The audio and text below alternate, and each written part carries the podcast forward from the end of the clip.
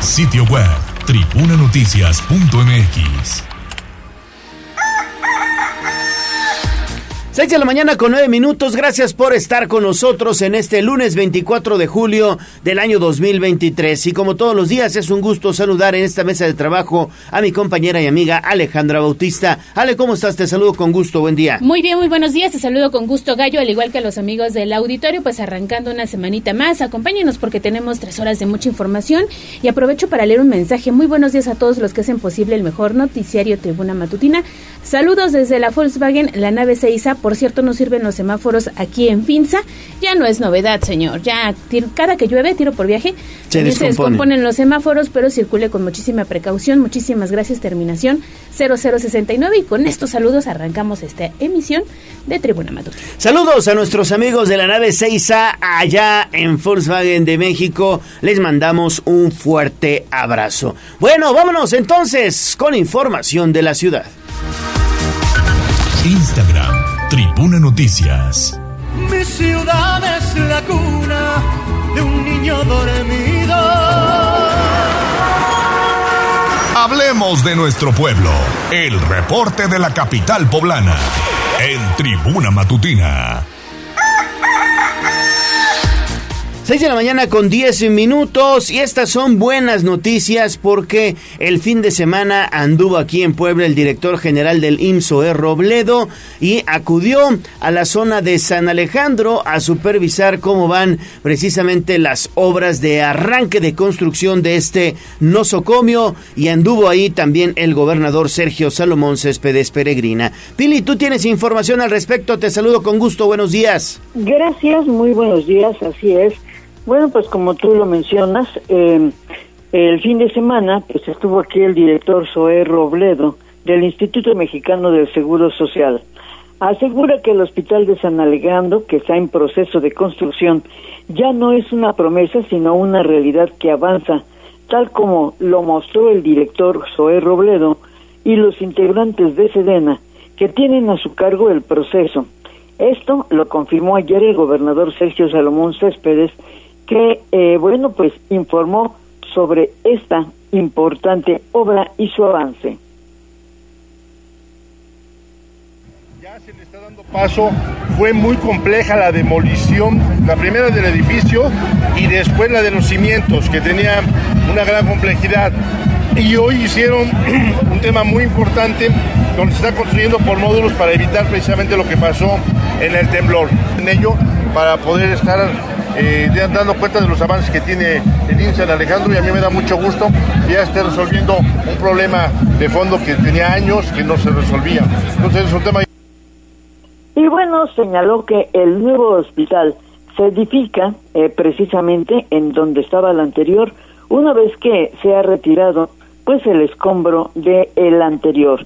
Se espera que esté terminado al término de la administración de presidente Andrés Manuel López Obrador y se espera que pueda ser inaugurado antes de diciembre del 2024. El costo de este nuevo hospital será del orden de 2.700 millones de pesos entre la construcción y el equipamiento y atenderá 35 especialidades, tendrá más de 200 camas para atender a la población. También dijo que el propósito de la visita del director general del Instituto Mexicano del Seguro Social, pues es para instalar mesas de trabajo que hablan de implementar el programa IS Bienestar, ya que el Estado tiene que resolver asuntos relevantes como es el de personal, el suministro de medicamentos y equipos para reforzar realmente al sistema de salud del Estado. Se trata de alcanzar una mejora en infraestructura y servicios. Asimismo dijo que estas reuniones pues tendrán el tiempo necesario, es decir, no hay fecha para cuando terminen, lo importante es que ya se inició. El reporte Gallo sobre este tema tan importante como es el Hospital del Seguro Social. Qué bueno, qué bueno, Pili, que ya iniciaron ya de manera formal, digamos, las obras para construir este nuevo hospital de San Alejandro, que también hay que comentarlo porque hay duda de parte de nuestros amigos radioescuchas en torno al tamaño que tendrá este nosocomio. No será de la magnitud del que era San Alejandro, será un hospital más pequeño, ¿no? Totalmente.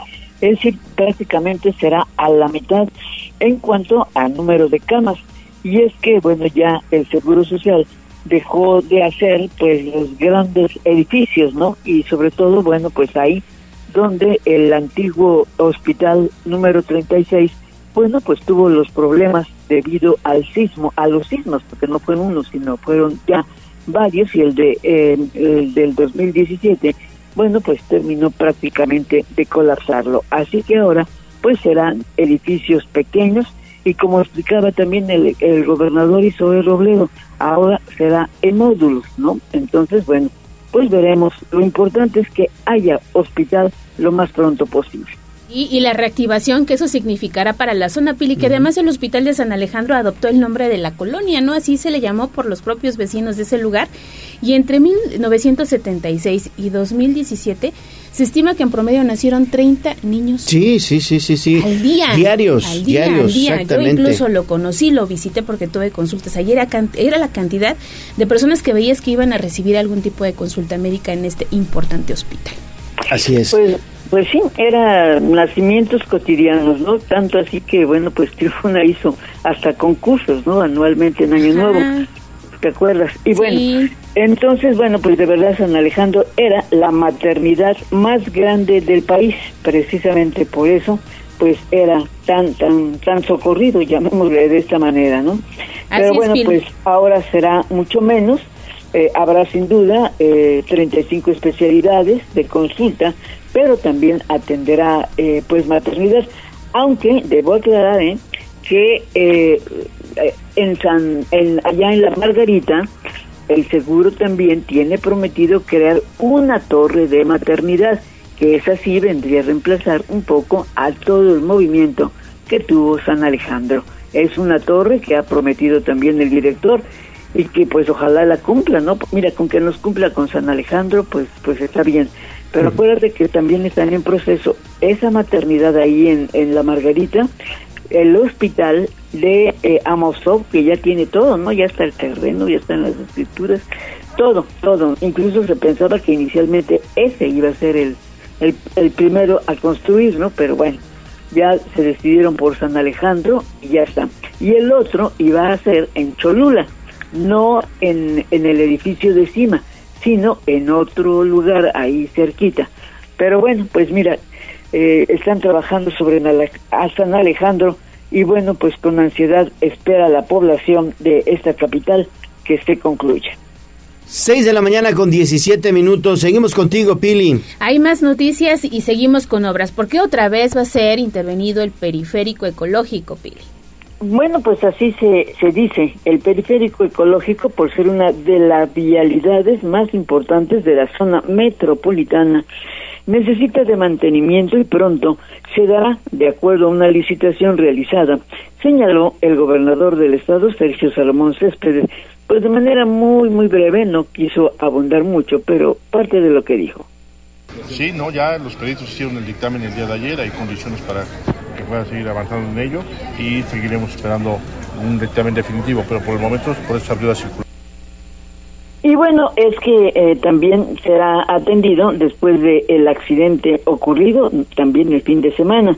Eh, sobre la inversión que se pretende hacer en el periférico no se habló, ya que se dará a conocer cuando sea público el anuncio de las obras y que será justo en los próximos días. En tema de carreteras, a propósito de vialidades, fíjate que el gobernador señaló que la propuesta que hizo Claudia Sheinbaum, también durante su visita el pasado viernes, para la posibilidad de ampliar la autopista Veracruz es válida y es necesaria. Más que necesaria, es urgente. Es la salida a ocho estados del país, por lo menos. ¿sí? Es, es el progreso son las carreteras y así se llega. Entonces, imagínense qué tiempo tiene esa autopista. Entonces, es la ampliación a cuatro carriles, la ampliación a la, caseta es fundamental. Si no, significa un atraso, significa una pérdida increíble de recursos, de camiones de carga parados, de personal, de familias. Es algo ya muy necesario y qué importante es que se tenga esa visión. Y por eso, bueno, pues celebró la propuesta de Claudia Sheinbaum, que bueno, pues ve con futuro la posibilidad, en caso de que ella sea la presidenta, pues de ampliar la autopista hacia Veracruz. Ese reporte, Gallo y Ale.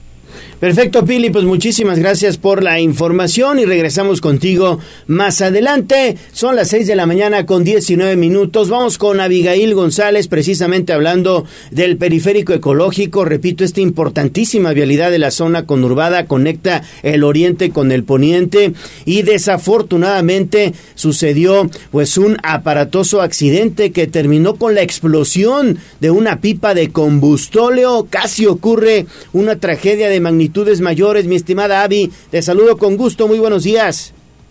¿Qué tal, Gallo, Ale, amigos del auditorio? Muy buenos días. Pues para comentarles que durante la madrugada de este sábado 22 de julio se registró una fuerte explosión sobre periférico, esquina con Boulevard Forjadores, en la colonia Santiago Momoxpan, perteneciente al municipio de San Pedro Cholula. Y es que de acuerdo con los primeros reportes, se trató de la volcadura de una pipa con dos contenedores que transportaban 30 mil litros de combustible. El lamentable hecho pues ocurrió por debajo del puente y pues este al corte de la madrugada del sábado pues se reportaba una persona fallecida de alrededor de 36 años de edad quien presuntamente pues se trataba del chofer de la unidad. Y es que de acuerdo con un comunicado que emitió el gobernador del estado Sergio Salomón Céspedes el segundo remolque quedó por debajo del puente ecológico, por lo que personal de la Coordinación General de Protección Civil Estatal, en conjunto con Policía Estatal y bomberos, Protección Civil de los municipios de San Pedro Cholula, San Andrés Cholula, Cuautla, Encingo y Puebla, pues realizaron las labores de mitigación del riesgo, quedando controlado el incendio alrededor de las 3 de la mañana con 30 minutos y es que tras el aparatoso accidente, pues el periférico ecológico permaneció cerrado por cuatro horas y pues ya al corte de alrededor de las 11, pues se encontraron abiertas las laterales, las laterales para la circulación y es que afortunadamente pues la población aledaña pues no se encontró en riesgo debido pues a este accidente. Gallo, es la información que tenemos del tema. Estuvo durísimo, estuvo durísimo ese accidente. Quiero decirles que hasta el momento todavía continúa cerrada la circulación de manera parcial sobre el periférico ecológico a la altura de Forcadores. En dirección a la vía Tliscayotl, los carriles centrales de esta importante vialidad siguen cerrados a la circulación. Únicamente está abierta la lateral, así que hay que manejar con mucha precaución. Y repito, eh, la verdad que las imágenes que observamos ya la madrugada del sábado, muy, muy temprano, estuvieron impresionantes. Estuvo muy, muy fuerte esa explosión. Sí, afortunadamente no pasó a mayores se reportó el deceso sí de una persona y el gobernador decía el día de ayer en este evento que tuvo al sur de la ciudad que se estaban haciendo los peritajes correspondientes, espera que en breve ya esta gasa que comunica y que obviamente sí desahoga gran parte del tráfico que circula por esa zona esté reparada en siguientes días, por lo pronto habrá que tomar la lateral o vías alternas para poder retomar la circulación en esta importante vía. Afortunadamente tampoco hay clases, entonces eso ayudará. Sí, eso ayuda mucho, pero hubo derrame, hubo derrame precisamente de combustóleo. Entonces también imagínate las labores de limpieza que se tienen que hacer en ese punto porque el combustóleo pues se fue digamos por lo que son las eh, el camellón central del, del propio periférico ecológico. Entonces sí es una situación que eh, está muy muy complicada y por eso es que continúan trabajando en ese punto. Y después de, de este hecho entonces los ojos de toda la población se fueron al periférico ecológico. ¿Qué pasa en esta vía que como dice Gallo comunica a gran parte de la ciudad desde la zona de la autopista hasta el otro tramo, ¿no? Son varios municipios que recorre, hay basura, hierba, desperdicios también de llantas, ¿no? De algunos choques que se han presentado en esa zona. Ha sido intervenido, pasó de tener concreto, eh, asfalto a tener concreto hidráulico. En, cuando llueve, cierran algunos puntos porque está resbaloso. Y bueno, pues David Becerra hizo un recuento precisamente de lo que han significado estos 26 años, porque esta vía lleva 26 años desde que se inauguró. Y bueno, pues adelante con tu reporte, David, buenos días. Y, y, es que, ¿qué supone esta importante vialidad para los poblanos? Pues necesitaríamos un poco de preámbulo. Y es que desde 1994 ya se planeaba dar el anuncio de la construcción de una vialidad que formaría parte del programa de desarrollo regional de Angelópolis. La obra vial originalmente planeada en 50 kilómetros que buscaba lograr una mayor conectividad del norte con el sur de la ciudad, evitando pasar por la zona urbana y así desfogar carga vehicular. La monumental obra tuvo una planeación concreta desde un principio en un consorcio en el que participaron 50 empresas constructoras y contempló un circuito pues que partiría del parque industrial de la Volkswagen hacia el municipio de San Andrés Cholula.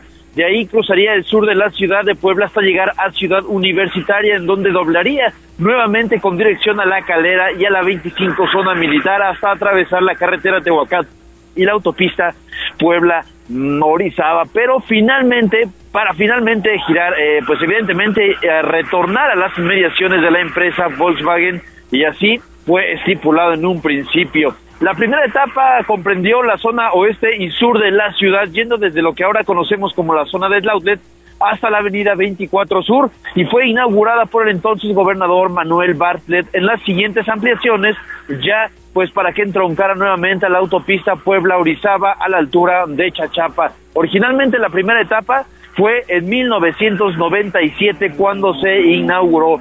Entonces, estos 26 años desde su inauguración como primera fase, pues ha sufrido una cantidad inimaginable de cambios, desde el reencarpetamiento que supuso el cambio de asfalto a concreto hidráulico, como ya lo comentabas, Ale. Entre 2018 y a mediados de 2019 sucedió esto, así como modificaciones en el diseño de entronques que han dejado vestigios de caminos que se encuentran clausurados. Lo cierto es que a pesar de que esta magna obra de ingeniería que rodea toda la capital poblana es un pues muy común debido a la gran afluencia de vehículos que se registran, eh, pues es muy común que se registren estos incidentes viales como el vivido el pasado 22 de julio.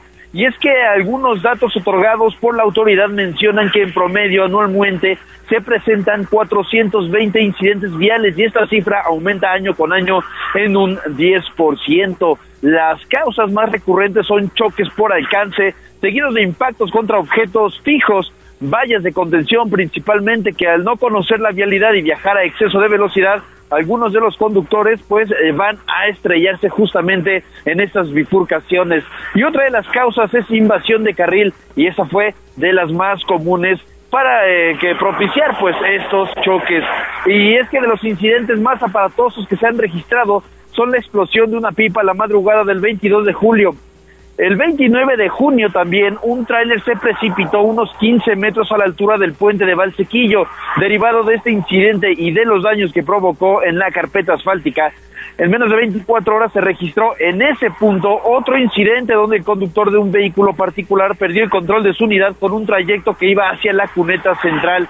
La acompañante, una maestra de nombre Leticia, perdió la vida en el entronque justamente a la altura de Tlaxcalan 5. Y es que fue en ese punto, Gallo, en el de Tlaxcalan 5, pues ahí es otro de los puntos eh, donde más choques por alta velocidad se registran.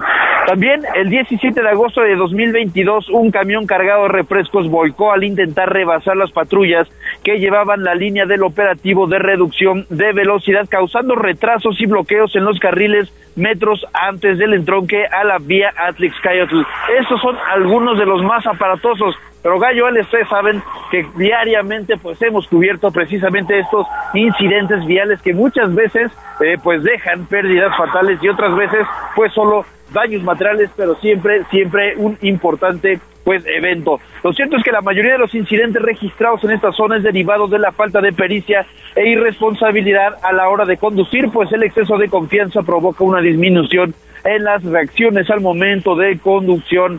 Sumado a que esto pues se realiza también bajo condiciones complejas como lo es el pavimento al mojado cuando se presenta una fuerte lluvia en, en la zona de la capital, sumado la falta de pericia, el exceso de velocidad y unas condiciones asfálticas bastante complejas, pues derivan en estos incidentes viales. Gallo, Ale, la información.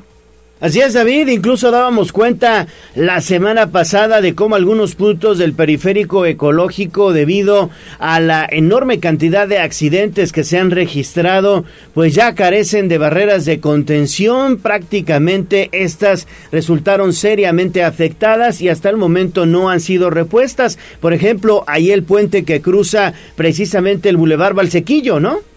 Que fue justamente donde se precipitó hace un mes aproximadamente este tráiler y que derivado de este incidente, un día después, este coche también particular, debido al eh, pues aceite y fluidos que quedaron dispersos en la carpeta asfáltica, también fue a estrellarse contra la barra de contención y es muy común, muy común eh, pues presenciar ese tipo de incidentes. Muy bien, David, muy, muy bien. Pues ahí estamos atentos a la información en torno a lo que siga pasando en el periférico ecológico. Son las 6 de la mañana con 29 minutos. Vamos a hacer una pausa y regresamos contigo, por favor, David. Danos chance, vamos a hacer pausa y volvemos con mucho más información. Vamos a un corte comercial y regresamos en menos de lo que canta un gallo. Esta es la magnífica, la patrona de la radio.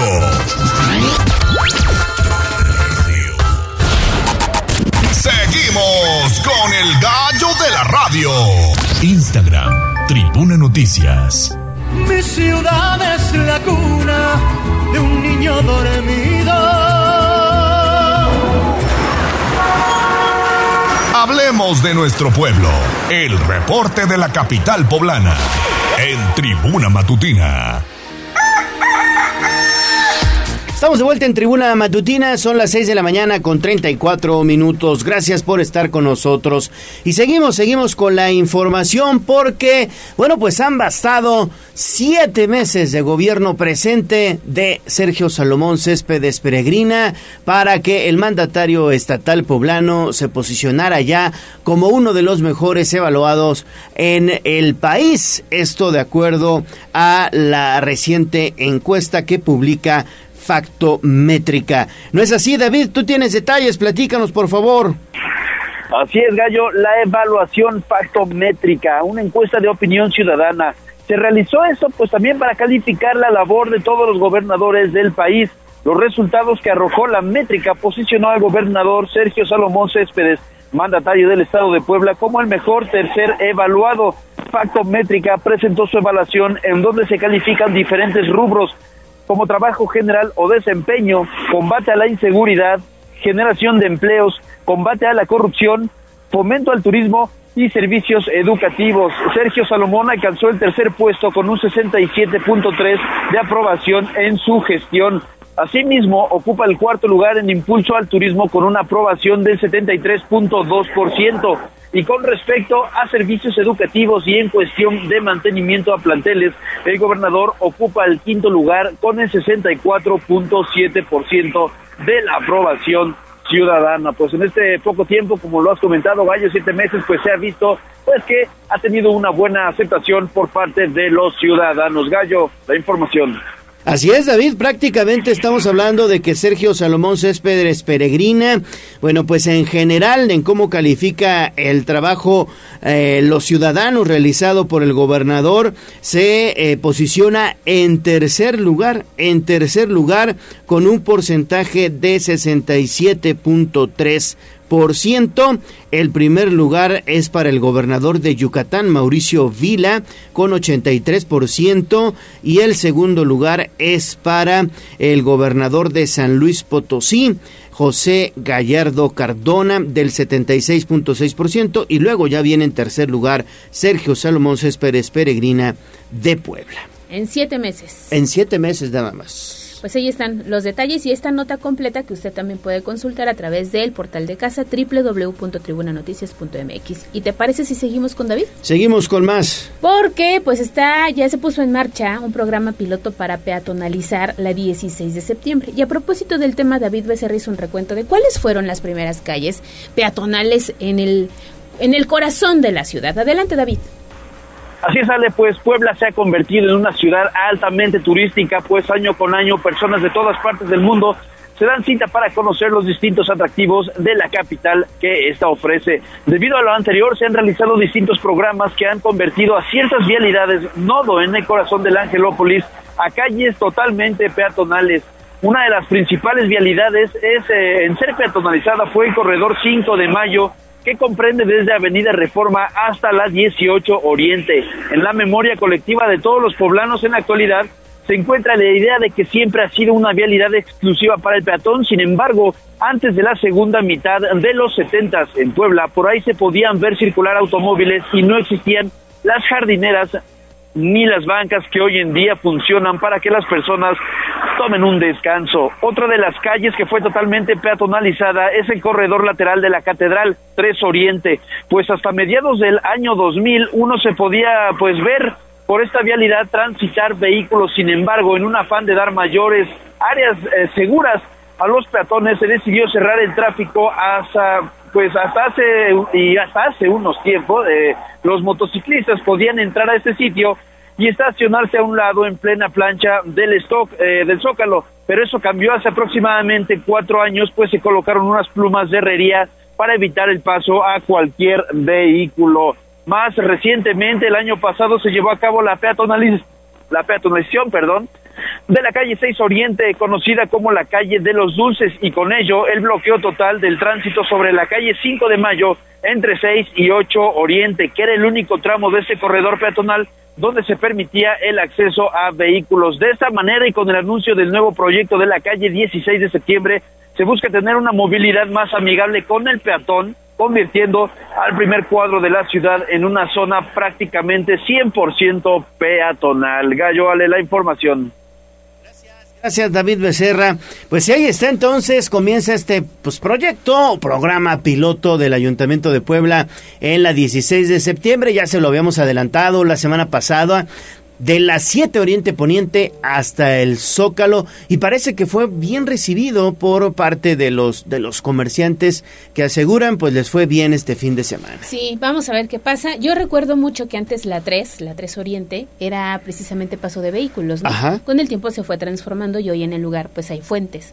¿no? Ya eh, es, es, un paso peatonal, lo mismo sucedió en la calle 5 de Mayo y en algunas otras, y hoy los beneficios me parece también son buenos porque la gente camina a su centro histórico. Exactamente. Pues vamos a estar muy, muy pendientes en torno a esto que sucede allá en la 16 de septiembre. 16 de septiembre, repito, de la 7 Oriente Poniente hasta el Zócalo de Puebla. Y el fin de semana también buenas noticias de parte del ayuntamiento que encabeza Eduardo Rivera, porque las acciones para mejorar la calidad de vida en las juntas auxiliares continúan por parte de este ayuntamiento. En esta ocasión, San Miguel Canoa hasta las faldas de la Malinche, bueno, pues celebraron la puesta en marcha del Pozo Santiago de los Leones, que dotará de agua a los más de 15 mil habitantes de esta comunidad. Fíjense ustedes, esta rehabilitación fue posible gracias a una inversión de 30 millones de pesos, que incluyen la liquidación de un adeudo de 12 millones que se tenía con la Comisión Federal de Electricidad, por lo que Eduardo Rivera, el presidente municipal, instó a los habitantes a que cuiden y administren el agua potable. Por su parte, a nombre de los pobladores de Canoa, pues don Ruperto Pérez, edil subalterno de la demarcación, agradeció esta acción realizada al tiempo que reconoció al alcalde Eduardo Rivera como el presidente que más ha trabajado, fíjense ustedes, en las juntas auxiliares. A la entrega del pozo Santiago de los Leones también asistieron Ana Teresa Aranda, Mario Riestra, que son legisladores federales, la regidora Cristian Lucero Guzmán, que estará en un momentito más con nosotros, Adán Domínguez, el gerente municipal y el secretario de Gobernación. Edgar Vélez Tirado también estuvo por allá, obviamente el secretario de Movilidad e Infraestructura, pero bueno, ahí están las excelentes noticias para San Miguel Canoa que de esta manera pues está garantizando el suministro de agua potable precisamente en esta junta auxiliar. Y seguimos con más información de la ciudad porque, bueno, pues los integrantes del Consejo de Comerciantes del Centro Histórico solicitan que la 16 Oriente Poniente sea de concreto hidráulico. Así es, vamos a ver qué pasa con esta con este proyecto que ellos están solicitando. Lo cierto es que hoy hay una importante intervención en calles del corazón de la ciudad. No sé si hacerlas de concreto hidráulico resulta lo más beneficioso. Dicen que tiene una duración de hasta 20 años o un poquito más, pero pues le dan la torre cada que a alguien se le ocurre abrir precisamente para reparar alguna conexión de agua, o ya sabes, siempre desperfectos que se ocasionan. Y tú tienes los detalles, Gis, buenos días. Así es, Ale, te saludo con mucho gusto, igual que a nuestros amigos del auditorio, precisamente pues ante las obras que se realizan de la 10 a la 18 Oriente Poniente, José Juan Ayala Vázquez, presidente del Consejo de Comerciantes del Centro Histórico de Puebla, pidió al ayuntamiento pues que se contemple la intervención con concreto hidráulico de la 16 Poniente. Y es que puntualizó, están a favor de las acciones de rehabilitación, pero se necesita mucho material y no adoquín en el punto. Esto con el fin de neutralizar el olor que provocan principalmente los residuos o desechos de las pescaderías. Escuchemos. Y bueno, ahí lo que hemos estado pidiendo es el apoyo en cuanto a que sean mucho más eficientes. Y la única calle que hemos pedido que se intervenga con concreto hidráulico es la calle 16 poniente de la calle 5 de mayo a la que es norte porque tienen todos los residuos, todos los desechos de las pescaderías y es un olor olor fétido muy complicado, que bueno, es lo único que pedimos de toda la obra que se pudiera checar esto, porque nos dicen que quien, quien evaluó la situación eh, dio como resultado que con adoquín quedaría bien. Nosotros creemos que con los residuos que, que, caen en esa zona y pues el clima se evaporan y los olores son fétidos, son muy complicados. Nos dicen que con esto no, no estará pasando, pero bueno, es algo que seguimos pidiendo. Puntualizó que están a favor de las acciones de rehabilitación, pero se necesita dicho material y no adoquín en el punto, con el fin de neutralizar el olor que provocan principalmente estos residuos o desechos de las pescaderías. Indicó que el olor es fétido y complica también la estancia de los visitantes, incluso de los turistas que llegan hasta esta zona, y de ahí que solicitaron pues dicha intervención. Ayala Vázquez dejó en claro que el Consejo de Comerciantes del Centro Histórico está a favor de las obras de mejoramiento, pero pidió al gobierno de la ciudad apoyo para mejorar integralmente la 16 Oriente Poniente debido al giro que prevalece en la zona. El reporte. Muy bien, muy bien, mi estimada Gis, muchísimas gracias por la información y seguimos contigo, por favor, porque, bueno, pues ya cambiando de tema, hay personas en situación de calle que están ocupando espacios deportivos para descansar, ¿no es así? Así es, Gallo, el director del Instituto Municipal del Deporte de Puebla, Antonio Iriarte González, informó que gracias a las cámaras de vigilancia que se encuentran en diferentes espacios deportivos, así como al trabajo coordinado que mantienen con la Secretaría de Seguridad Ciudadana, prácticamente se radicó el robo de aparatos de calistenia. Sin embargo, pues señaló que identificaron un incremento de personas en situación de calle que buscan pernoctar en los mismos deportivos, principalmente en Amalucan y Bosques de San Sebastián, y de ahí que implementan un protocolo con personal del DIF municipal. Indicó que al detectar la conducta por videocámaras o después de reportes vecinales, acuden a los puntos para invitar a las personas a desalojar y acudan al dormitorio municipal, esto con el fin de garantizar su bienestar. Escuchemos. Son los que tienen los, eh, los más grandes, que es La Piedad, Gimnasio Sur, las albercas, que por cierto fueron a la rehabilitación de las albercas y van a quedar muy bonitas. Mejor de repente que se mete algún indigente o algo así este, a, a, a lo invitamos ¿no? a, que desaloje porque es una, una, deportiva. Nos ayuda mucho toda la gente, la verdad es que los deportivos están abiertos desde tempranito, la gente llega a caminar y nos ayuda mucho con ese tema. ¿En qué zona han detectado principalmente esta conducta? En la zona de Amalucan y, y de Bosques. Idiarte González destacó que las cámaras de vigilancia están instaladas en diferentes espacios deportivos, principalmente en los más grandes como La Piedad y el Gimnasio Sur, mientras que las otras áreas son monitoreadas a través de policías municipales e integrantes de comités vecinales para evitar principalmente hechos delincuenciales. El reporte. Muchísimas gracias, muchísimas gracias, Gis. Y nos quedamos contigo, por favor, porque hay más información. Y este tiene que ver con mascotas. Tras la pandemia aumentaron también los casos de, de abandono y de maltrato animal, Gis. Así es, sale la secretaria de Medio Ambiente del municipio de Puebla, Miriam Maravián Cutolenc, dio a conocer que después de la pandemia de coronavirus aumentaron los casos de abandono y maltrato animal en la ciudad, una vez que los más recientes sucedieron el 14 y 20 de julio. En entrevista, la funcionaria informó que el 14 de julio atendieron un caso de crueldad animal en el fraccionamiento Muy Hogar El Rosario, ya que un perro de nombre Simba fue arrojado desde el cuarto piso, provocándole heridas considerables que cobraron su vida. Además, aunque evitó ahondar en este tema, manifestó que el pasado jueves 20 de julio recibieron el reporte también de un sujeto que asesinó a un perro de un escopetazo, por lo que ambos casos fueron atendidos junto con la Fiscalía Especializada en Delitos contra Animales. Explicó que cuentan con diferentes líneas de acción, pues cuando existe crueldad se turna a la Fiscalía Especializada en Delitos contra Animales, mientras que en reportes de maltrato se procede a través de un juez civil. Indicó que aunque no cuentan con estadísticas puntuales debido a que ninguna administración anterior prestó atención al bienestar de los animales, pues aseveró que incrementaron las sanciones, por lo que en consecuencia aumentaron las denuncias, esto para frenar estos lamentables hechos. Escuchemos. Estamos, pues primero, son varios temas de líneas de acción. Eh, cuando hay maltrato o crueldad, es la fiscalía. Nosotros turnamos a la fiscalía los casos. Los casos, los peores casos que ustedes ven, como el perrito que se cayó del cuarto piso. Ayer tuvimos uno que le dieron un escopetazo a un señor. O sea, muchos casos que tenemos van, eh, se pasan, estamos trabajando con la fiscalía. Es más, hoy tenemos reunión con ellos y vamos revisando caso por caso. Arabián Cutoleng dejó en claro que atienden todos los casos y denuncias que se presentan por maltrato y crueldad animal.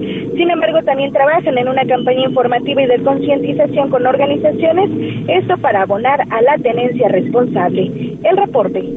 Gracias, Gis. Gracias, gracias por la información. Pues hay que tener mucho cuidado con los animalitos. Fíjense ustedes, ¿quién le da un escopetazo a un perrito? Alguien que no está bien en su cabeza. No, no, no, de verdad que estamos una descomposición social que estamos viviendo de verdad muy, muy, muy grave, muy, muy grave.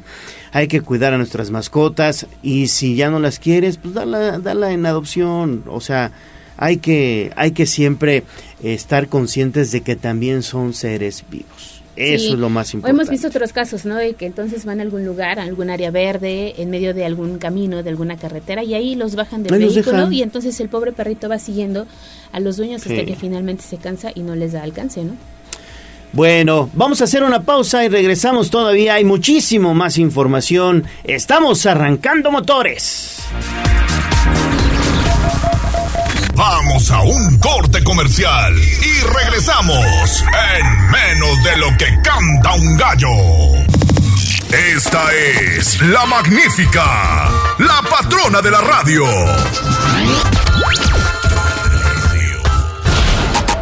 Seguimos con el gallo de la radio. Sitio web, tribunanoticias.mx.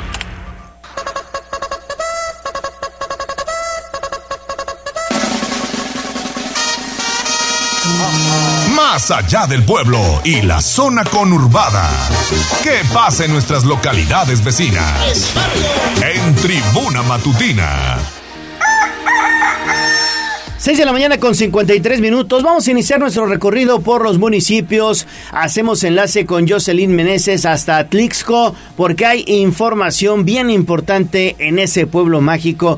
Jocelyn, ¿cómo estás? Te saludo con gusto. Muy buenos días. Ayer comiste cecina, ¿verdad? Ay, qué rico. Hola, Gallo. Muy buenos días. Muy buenos días para Ale. Así es, pues ya, sin duda, Atlixco ya es Atlixco de las actividades porque ya no se descansa. Una agenda turística realmente importante y variada. Y pues ya también este lunes iniciamos una nueva semanita, ya concluyó la feria. También, recordamos que concluye esta feria 2023 después de una larga semana también y también de una gran variedad de artistas que se presentaron en el Teatro del Pueblo, con ello también se presentan actividades nuevas como ya la Feria de la Asesina, ya Atlixco es referente de esta este, de la asesina, ¿no? Que ya también forma parte de toda esta gastronomía poblana.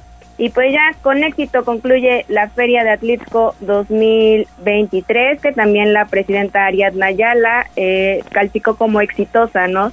Tras una serie de actividades, que conciertos que fueron lleno total, y pues ya nada más es este cierre que es para cerrar cuentas, que se esperaba una derrama económica de alrededor, alrededor de 9 millones de pesos y pues sin duda pues esto es muy importante no para la economía de los atlixquenses reactivando la economía local principalmente.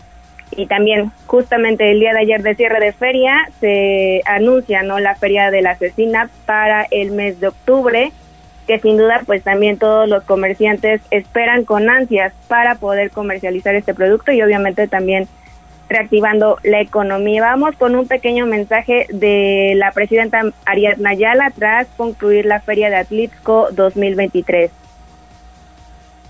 Sin duda ha sido un éxito, muy emocionada con los resultados, la gente contenta, los stands vendieron, la comida vendió, los juegos funcionando, muy contenta con los resultados. Sí, bueno, pues también nosotros escuchando las peticiones de la gente, que así fue como se armó esta cartelera precisamente, y bueno, pues ya, ya saben que pueden mandar a nuestras páginas las sugerencias y que sea democrático como todo en este municipio.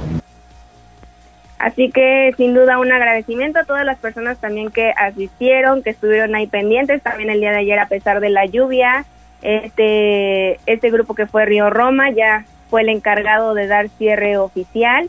Y pues también eh, retomando el tema de la Feria de la Asesina, ya el próximo 21 y 22 de octubre, pues se reactiva no esta actividad. Recordar que también venimos de, de años de pandemia, que esto se tuvo que frenar lamentablemente, pero pues el 2023 sin duda se augura un éxito para todas estas actividades.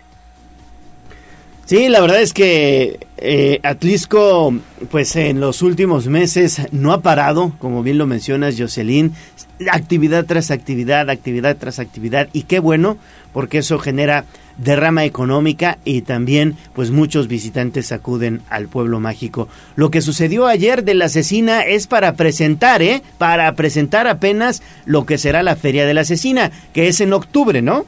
Así es, ya fue la invitación también por parte de todos estos comerciantes, los cecineros que, que los conocemos del mercado Benito Juárez principalmente, y pues ya se da el anuncio oficial también para poder ayudarnos que entre más tiempo eh, poder informar y que más visitantes puedan llegar en esta fecha que es el próximo mes de octubre. Perfecto, Jocelyn, pues muchas gracias. Se me antojó. Veía ayer imágenes, Jocelyn, 320 pesos el kilo.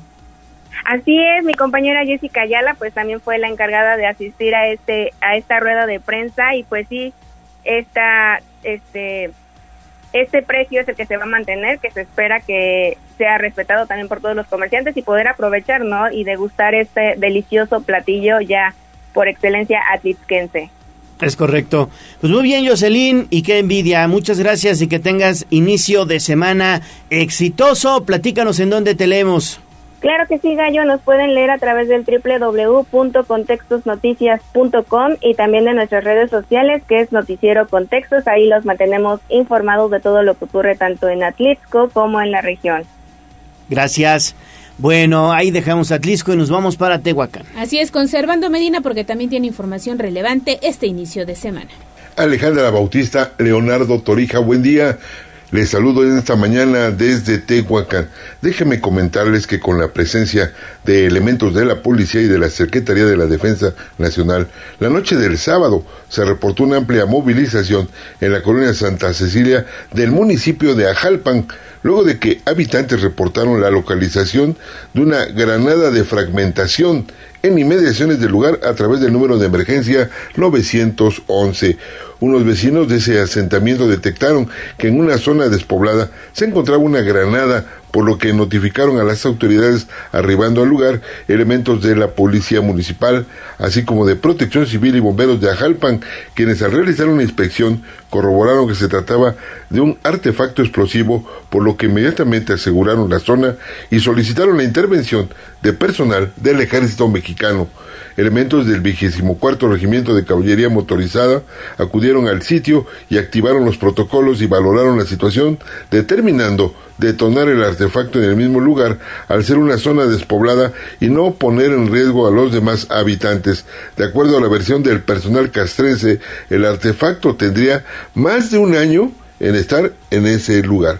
Por otra parte, les comento que el reciente viernes, en el periódico oficial del Estado de Puebla, se publicó la licitación pública para el proyecto integral de la planta tratadora de aguas residuales en el libramiento tecnológico San Marcos, que aun cuando no se especifica en la convocatoria el lugar exacto, por la dirección que se emite, se estaría tratando para el proyecto de saneamiento de aguas del nuevo rastro municipal. Según la publicación, las empresas interesadas en participar podrán inscribirse y adquirir las bases con un costo total de 8 mil pesos desde el pasado 21 de julio y hasta el día de mañana, martes 25 del mismo mes, en la Dirección de Obras Públicas, ubicada en Avenida Reforma Norte 614, de 9 a 1 de la tarde. En la misma convocatoria realizada por el Ayuntamiento de Tehuacán y el Comité de Obras y, y Servicios relacionados, se manifiesta que el mismo 25 de julio a las 9 horas se realizará la visita de obra y a las 11 horas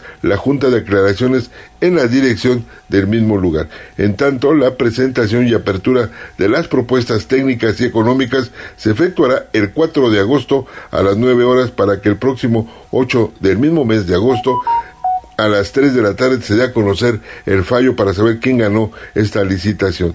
Se señala que podrán participar personas físicas o jurídicas que cuenten con las especialidades y que cuenten con un capital contable mínimo requerido de 5 millones 400 mil pesos, acreditados en su última declaración fiscal anual del 2022. En la calendarización se indica que tras el fallo se, deberá, se deberán iniciar los trabajos de este proyecto integral de la planta tratadora de aguas residuales el próximo 14 de agosto de este año y se tendrá un plazo de ejecución de 140 días de 140 días naturales en donde se estarán destinando recursos para el Fondo de Aportaciones para la Infraestructura Social Municipal y de las demarcaciones territoriales del Distrito Federal Fortamun 2023 por la dirección que se da en esta licitación del libramiento tecnológico San Marcos sin número, el proyecto integral para la planta tratadora de aguas residuales sería para la obra que se requiere para el funcionamiento del nuevo rastro municipal.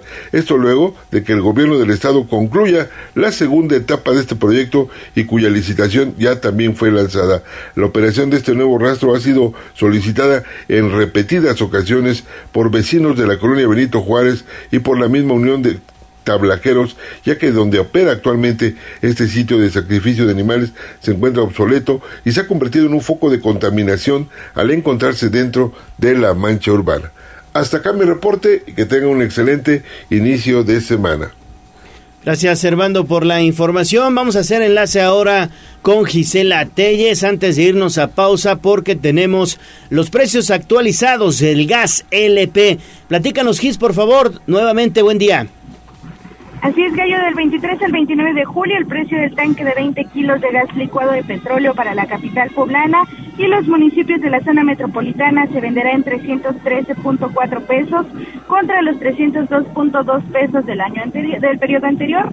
En la región 154 que considera municipios como Puebla, Tixco, Cotancingo, Huejotzingo, San Andrés Cholula, San Martín Texmelucan, San Pedro Cholula y Amozoc, el litro costará 8.46 pesos y por kilo pues 15.67. La zona más económica para comprar el gas LP será la 153 que contempla municipios como Izúcar de Matamoros, Chiautla, Chietla, Huehuetlán, Chico y San Martín Tototoltepec. Esto pues el kilogramo se venderá en 14.88 pesos y el litro en 8.03, es decir, el cilindro de 20 kilos estará en 297.6 pesos. Mientras que la zona más cara será la 149 Chila, Coyotepec, Santa Catarina, Tlaltempan, entre otros, pues se comprará el kilo en 16.10 pesos y el litro en 8.69 pesos, mientras que el tanque de 20 litros pues estará en 322 pesos. El reporte. Gracias, gracias Gis por la información. Siete de la mañana con cuatro minutos, pausa y volvemos con más. Vamos a un corte comercial y regresamos en menos de lo que canta un gallo. Esta es la magnífica, la patrona de la radio.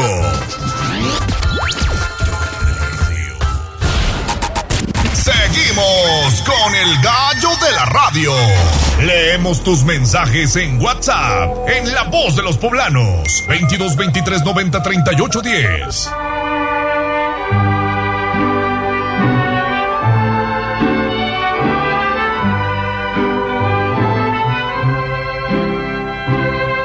En la fresca y perfumada mañanita de tu santo, recibe mi bien amada la dulzura de mi canto. Encontrarás en tu reja un fresco ramo de flores que mi corazón te deja, chinita de mis amores.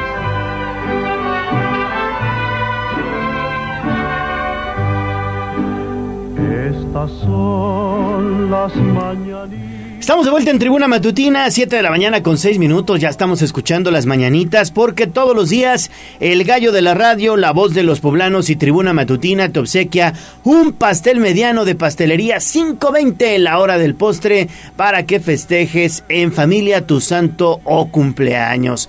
Si es tu caso, estás de santo o de cumpleaños, mándanos un mensajito de voz al 2223 90 38 10. Hoy, ¿a quién celebramos? Pues mira, hoy el Santoral marca una felicitación a quienes llevan el nombre de Boris o de Cristina. Yo conozco a varias, así que un abrazo muy especial, que la pasen muy apapachadas y sobre todo pueden participar por este pastel que está riquísimo. ¿Boris o Cristina? O Cristina, sí. Perfecto. Pues un fuerte abrazo entonces, ya sea para Boris o Cristina, y que pasen un gran, gran día este lunes 24 de julio. Recuerden, Pastelería 520, la hora del postre.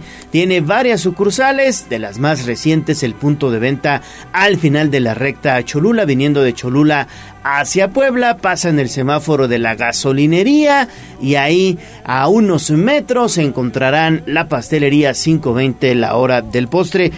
Por cierto que 520 está haciendo panques de Barbie, ¿eh? Están haciendo panques de Barbie y están espectaculares, ¿eh? Están muy buenos. Como es, garantía. Ir a Pastelería 520 es garantía, así que bueno, están ofreciendo hoy otra opción, subiéndose también al tren y ocasionado el estreno de Barbie. Muy bien. Panques de Barbie también en 520, váyanlos a probar, están bien sabrosos, bien, bien sabrosos, porque 520 es la tradición de una nueva generación. Muchas felicidades. Por favor, encienda su linternita que ya ha pasado mi amor. Twitter, arroba tribuna vigila.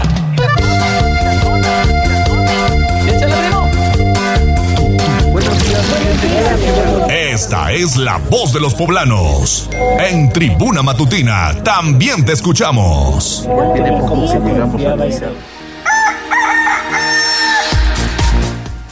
Siete de la mañana con nueve minutos. Vamos con lo más importante que es la voz de los poblanos. ¿Qué tenemos, Ale? Pues mira, ya quieren participar por el pastel terminación 0669. Quiero participar para festejar la graduación de preescolar de mi pequeña Leslie. Gracias, ojalá me puedan apoyar. También la terminación 7169. Oli Sánchez. Muy buenos días, Ale y Gallo. Feliz Buenos días, Oli. de semana. Igualmente, igualmente para ti. Y gracias, Oli, porque también es fan de este espacio. Comienza muy tempranito con nosotros y se sigue con la programación de la 95.5 de FM. Ponchito también nos manda una postal para desearnos un excelente lunes y mejor inicio de pues de toda la semana, lo mismo que la terminación 0485 que dice nos está escuchando desde San Martín Texmelucan. Muy bien, gracias y saludos por sintonizarnos hasta este punto de Puebla. Y también tenemos otro mensaje en este momento lo abro, la terminación 2480 que nos manda un saludo desde la zona del Cente al sur de la capital poblana. Hasta el Cente, Playas del Sur, Lares de San Alfonso y anexas. Y también nos piden apoyo, es un servicio social para darle difusión a una perrita que llegó al pórtico de la vista, está en resguardo, está en perfecto estado, tiene familia sin duda porque lleva una plaquita, pero bueno, la, eh, vamos a difundir a través de redes sociales, es un perrito pitbull. Sí, es Pitbull, ¿no? A ver, ayúdame, soy malísima Sí, para las razas de- perritos. Pitbull. Y lo vamos a compartir a través de arroba tribuna vigil- vigila. Muchísimas gracias a Kai Mastreta que nos hizo este reporte. La, sí, es una raza Pitbull, es hembra, encontrado en pórtico principal el pasado 18 de julio del 2013. Para mayor información pueden reportarse al 2222 10 41 51 y ojalá pronto esté de regreso en casa. Y finalmente hay una alerta sanitaria porque la COFEPRIS está pues haciendo un anuncio sobre la falsificación de aspirina en Ah, caray. presentación de 28 tabletas. Ahí hay que tener muchísimo cuidado, está emitiendo información oficial, así que pues si ustedes son nacidos a consumir este medicamento, pues mucho ojo donde lo Aguas, compran. aguas con eso, ¿eh? Así es. Y finalmente también tenemos saludos para nuestros amigos de Jicotepec de Juárez.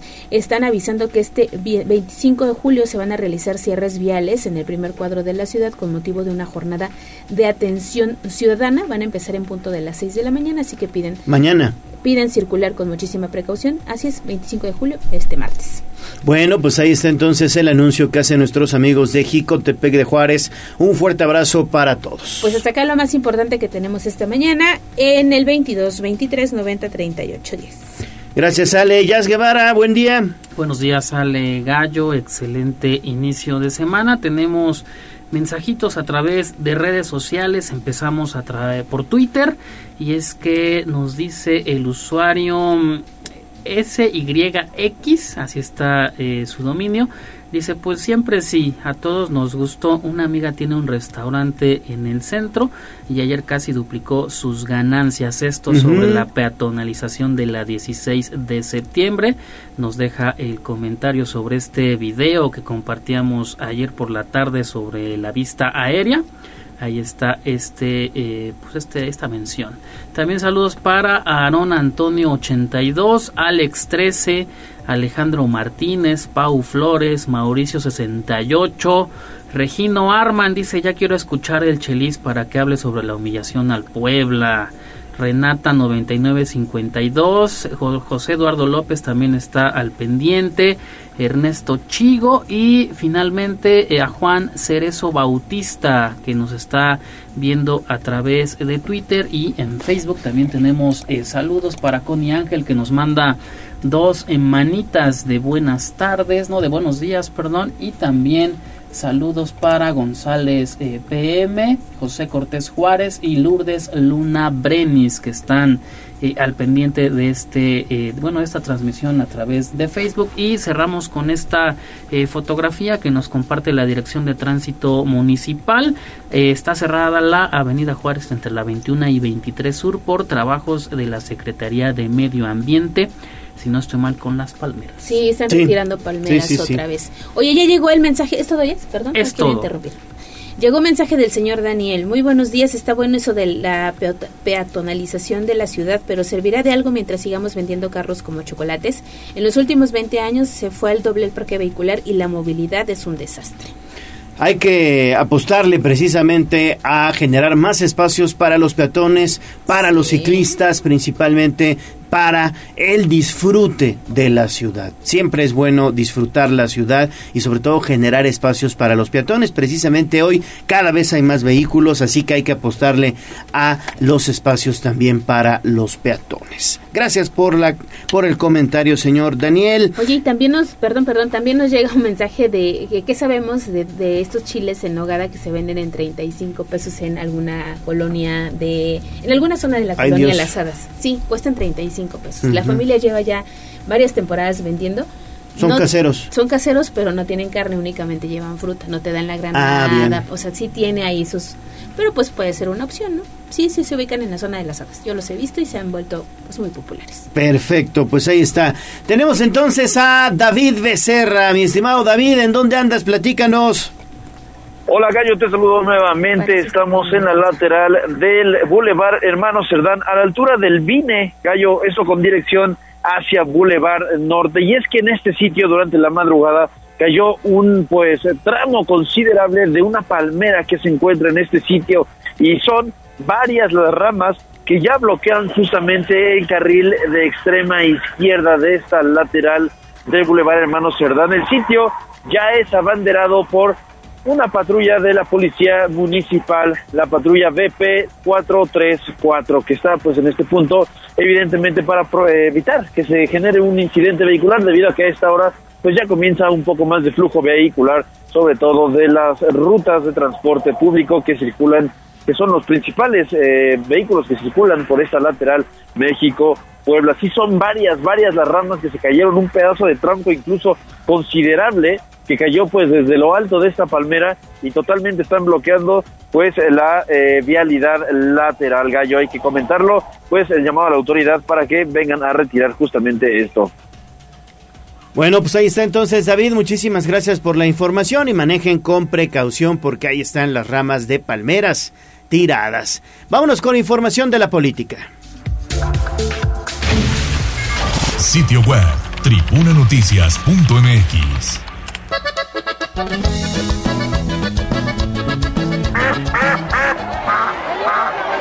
Se decreta un receso hasta que se restablezca el orden. No te hagas pato. Vamos con información de la política. En Tribuna Matutina. 7 de la mañana con 16 minutos. Pili Bravo, pues eh, intensa la, la, la semana, principalmente viernes, sábado y domingo, con el tema de la política, porque desde el viernes, bueno, pues Claudia Sheinbaum estuvo precisamente aquí en Puebla y eh, sostuvo un encuentro en el centro de convenciones allá con transportistas y posteriormente se trasladó hacia la región de Huejotzingo donde también sostuvo un encuentro con mujeres precisamente allá en Huejotzingo, 25 mil mujeres. Las estimaciones. 25 mil mujeres con Claudia Sheinbaum allá en Huejotzingo y bueno pues evidentemente eso permitió que el coordinador de eh, Claudia Sheinbaum aquí en Puebla pues también la acompañara en este importante evento repito que sucedió allá en el municipio de Huejotzingo. Eso en relación a Claudia Sheinbaum, que sostuvo un encuentro con, con mujeres. Quien también sostuvo un encuentro con mujeres fue pues eh, Beatriz Paredes, Beatriz Paredes Rangel, también sostuvo un encuentro con mujeres. Ella estuvo en Cholula, Ahí también pues estuvo con integrantes del Frente Amplio por México, es decir, con militantes simpatizantes del PRI, PAN y PRD. Sí, ya entrada la tarde de este domingo se dio cita allá en un conocido salón de San Pedro Cholula, donde, en, donde sostuvo este encuentro con mujeres y en un momento más tendremos los detalles con Pili Bravo. Mañana seguiremos con este maratón de aspirantes a la presidencia de la República que visitan Puebla, con la visita de Xochil Gálvez, que como ya lo decimos el pasado viernes, se antoja interesante porque nunca ha estado en Puebla y vamos a ver, ¿no?, qué cantidad logra reunir, porque pues eso es al final del día lo que nos interesa saber, ¿no? ¿Cuál es la convocatoria que ¿Qué tiene, tiene? Xochil Gálvez? Vamos a escuchar qué es lo que dijo Claudia Sheinbaum el viernes, el viernes aquí en Puebla. La movilidad es y debe ser necesariamente una movilidad sustentable y una movilidad que genere justicia social. Y cuando hablamos de movilidad, por supuesto, hablamos de movilidad interurbana, es decir, aquella movilidad que va de una ciudad a otra o de una zona rural a una zona urbana, que mueve, se mueve principalmente por las carreteras de nuestro país o en ferrocarril o también el transporte marítimo, la movilidad urbana, que es sustantiva porque más del 75% de la población de este país vive en zonas urbanas y cerca del 50% en las zonas urbanas de mayor población. Pero les pongo un ejemplo ya que estamos en Puebla. La comunicación entre Puebla y Veracruz, que es la principal vía hacia el sureste, pues se tiene que ampliar a cuatro carriles. Es imposible que siga una carretera eh, solamente con dos carriles en la condición en la que está, más sobre todo con el desarrollo que se está generando en el sureste de nuestro país. Y como está ahí, por supuesto, y lo estamos trabajando.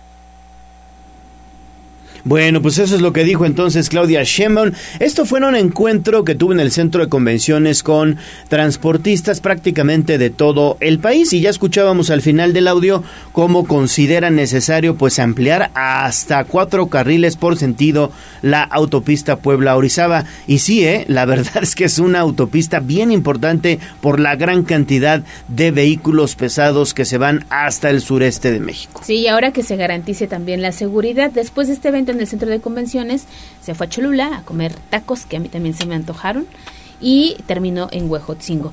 Y ya seguimos con Beatriz Paredes porque el día de ayer, ya se lo decíamos, en la tardecita tuvo un evento ahí en la zona de San Pedro Cholula. Estuvo acompañándola eh, la diputada federal Blanca Alcalá y también veo por ahí a Olga Méndez, ex titular Olga de Méndez. la Canirac. Sí, sí, estuvo sí. En este evento Roxana Luna también anduvo por ahí por del Beatriz PRD. Paredes. Sí, vamos a escuchar qué dijo la política, además ya con una amplia trayectoria. Coherencia debe ser fuente de exigencia, no de complacencia ni de inmovilismo. Solo los partidos autoritarios pretenden fundar su legitimidad en su herencia. Los partidos democráticos, así lo dijo Colosio, la ganamos diariamente. Bueno, pues eso es lo que dice también Beatriz Paredes, que estuvo ayer precisamente aquí en Puebla. Vamos a esperar qué es lo que dice mañana Xochil Galvez, que se espera la presencia. También ofrecerá una conferencia de prensa, tendrá algunas reuniones privadas. Así es. Aquí dejamos la polaca, 7 de la mañana con 21 minutos. Vamos a hacer pausa y volvemos con más. Vamos a un corte comercial y regresamos en menos de lo que canta un gallo. Esta es la magnífica, la patrona de la radio.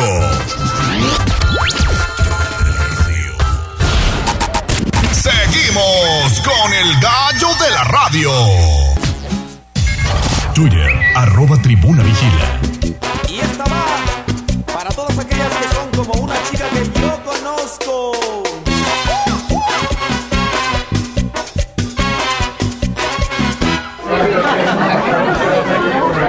El Corral. La entrevista sin tapujos. En tribuna matutina. Seguimos en Tribuna Matutina, son las 7 de la mañana con 25 minutos y es un gusto saludar en esta mesa de trabajo a la regidora del Ayuntamiento de Puebla. Cristian, mi estimada Cristian, ¿cómo estás? Qué gusto saludarte. Cristian Lucero Guzmán, bienvenida. Muchísimas gracias, Leo, Ale, qué gusto saludarlos y por supuesto saludar a su auditorio. Gracias, regidora. Pues platíquenos en torno a la actividad que realizaron en horas recientes allá en la Junta Auxiliar de San Miguel Canoa. Esto, pues obviamente para garantizar el agua potable, ¿no? Pues platicarte, Leo, que estuvimos ahí con el alcalde, eh, se inauguró eh, la obra de, de un pozo esta comunidad recordaremos que ya tenía varios meses sin este vital líquido y bueno pues eh, estamos muy contentos porque eh, en esta obra se hizo una inversión de alrededor de 30 millones de pesos eh, que incluye la rehabilitación de dos pozos de agua y también el pago del adeudo que se tenía por parte de CFE alrededor de 12 millones de pesos. Y con esto pues se garantiza el agua a esta comunidad que cuenta con alrededor de 15 mil habitantes. Sí, es un pozo que la verdad ya ah, lo venían solicitando desde hace varios años ahí en la, en la localidad, ¿no? Así es, em, en administraciones pasadas dejaron crecer este adeudo.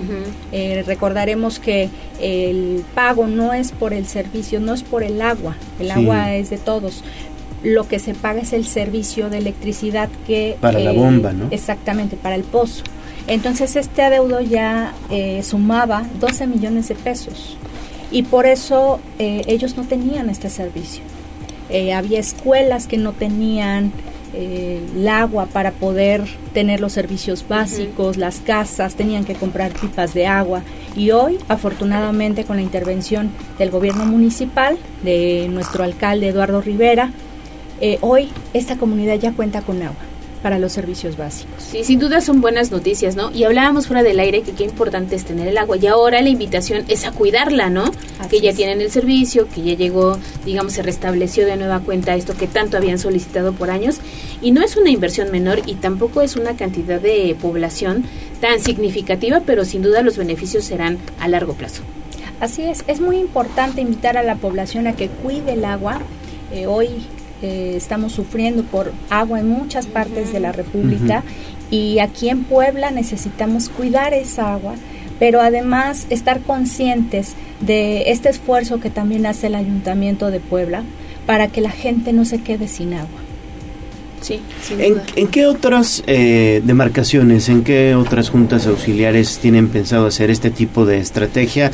Porque, bueno, pues evidentemente San Miguel Canoa no es la única que sufre de agua.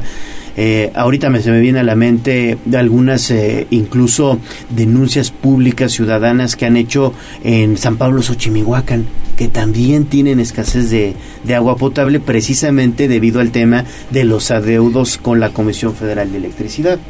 Sí, es, es muy importante saber eh, diferenciar. Hay servicio que brinda SOAPAP, hay servicio que brinda Agua de Puebla y hay servicio a través de los pozos de agua el gran problema es el adeudo de estos pozos de agua, que es dinero que paga la ciudadanía y que después hay comités que no hacen sus pagos correspondientes y esos comités pues han sido de varios años atrás, no, no en esta administración, sino de administraciones pasadas. Y eso lleva a comunidades a quedarse sin el servicio de electricidad y por ende a quedarse sin agua.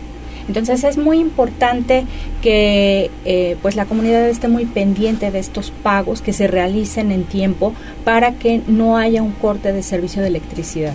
Sí, la corrupción que a veces impera en estos comités que se forman de buena fe y que pues terminan pues por cometer este tipo de actos. ¿Sabemos cuántos litros se extraen de estos pozos de agua? no tengo el dato, el dato exacto, pero en realidad son cuatro pozos, ah, porque son dos pozos que se rehabilitaron y dos de los que se pagó el adeudo. Mm. Entonces la comunidad ya cuenta con cuatro pozos de agua. Eh, sin embargo, bueno, pues al usar los cuatro pozos de agua al mismo tiempo, pues se eleva el costo de electricidad, por lo cual se, eh, lo que se está recomendando es que se utilicen dos. Por claro. y fíjate, estamos hablando de San Miguel Cano, es una comunidad que está prácticamente en las faldas de la Malinche y no contaban con agua. No, no, no contaban con agua y además eh, bueno, pues eh, creo que es importante que toda, que toda la ciudadanía tenga agua, pero más en la periferia, claro. en donde pues no se cuenta con, con todo lo, necesario Para, para la vida eh, diaria y es importante que tengan este servicio. Sí. Y ahí hay un centro escolar en Canoa. Sí, además, eh, bueno, pues es una comunidad, uno dice 15 mil habitantes, pero sí. es una comunidad grande. Eh, también tenemos comunidad indígena en esta parte de San Miguel Canoa, todavía se habla náhuatl. Exacto. Eh, entonces creo que es de vital importancia que todos tengan acceso a este a este vital líquido. Pues buenas noticias para este punto de la ciudad. Además, también mucha gente que sale a trabajar muy temprano al campo y supongo también necesita del agua para los cultivos, ¿no? Así es, pues necesitan agua, necesitamos agua para todo, para todo en realidad, para los cultivos, pero también necesitamos agua potable para la casa, las amas de casa hoy están muy, muy contentas. Eh, cuando estuvimos ahí en la presidencia auxiliar, junto con el presidente eh, Ruperto Pérez Lima, con el eh, alcalde Eduardo Rivera, pero también con los diputados federales Ana Teresa Aranda, estuvimos también con Mario Riestra, y con algunos secretarios que intervinieron también en esta inauguración. Eh, la gente estaba muy contenta. Las madres de familia estaban pues muy contentas diciendo al fin vamos a tener agua porque no había agua ni para lavar, no había agua para los baños, no había agua para las escuelas y es muy importante que todos tengamos acceso porque es un derecho humano. Es un derecho humano el agua, pero es muy importante que nuestras comunidades cuenten con este servicio. Muy bien, pues un saludo a todos nuestros amigos de San Miguel Canoa, allá al norte de Puebla capital. Pues regidora Cristian Guzmán, muchísimas gracias por estar esta mañana con nosotros. Muchísimas gracias, Leo, Ale, y por supuesto gracias a tu auditorio. Que sigan los éxitos. y bienvenida, que se Gracias, seguiremos trabajando. Gracias. 7.32, pausa y volvemos con más. Vamos a un corte comercial y regresamos en menos de lo que canta un gallo. Esta es la magnífica, la patrona de la radio.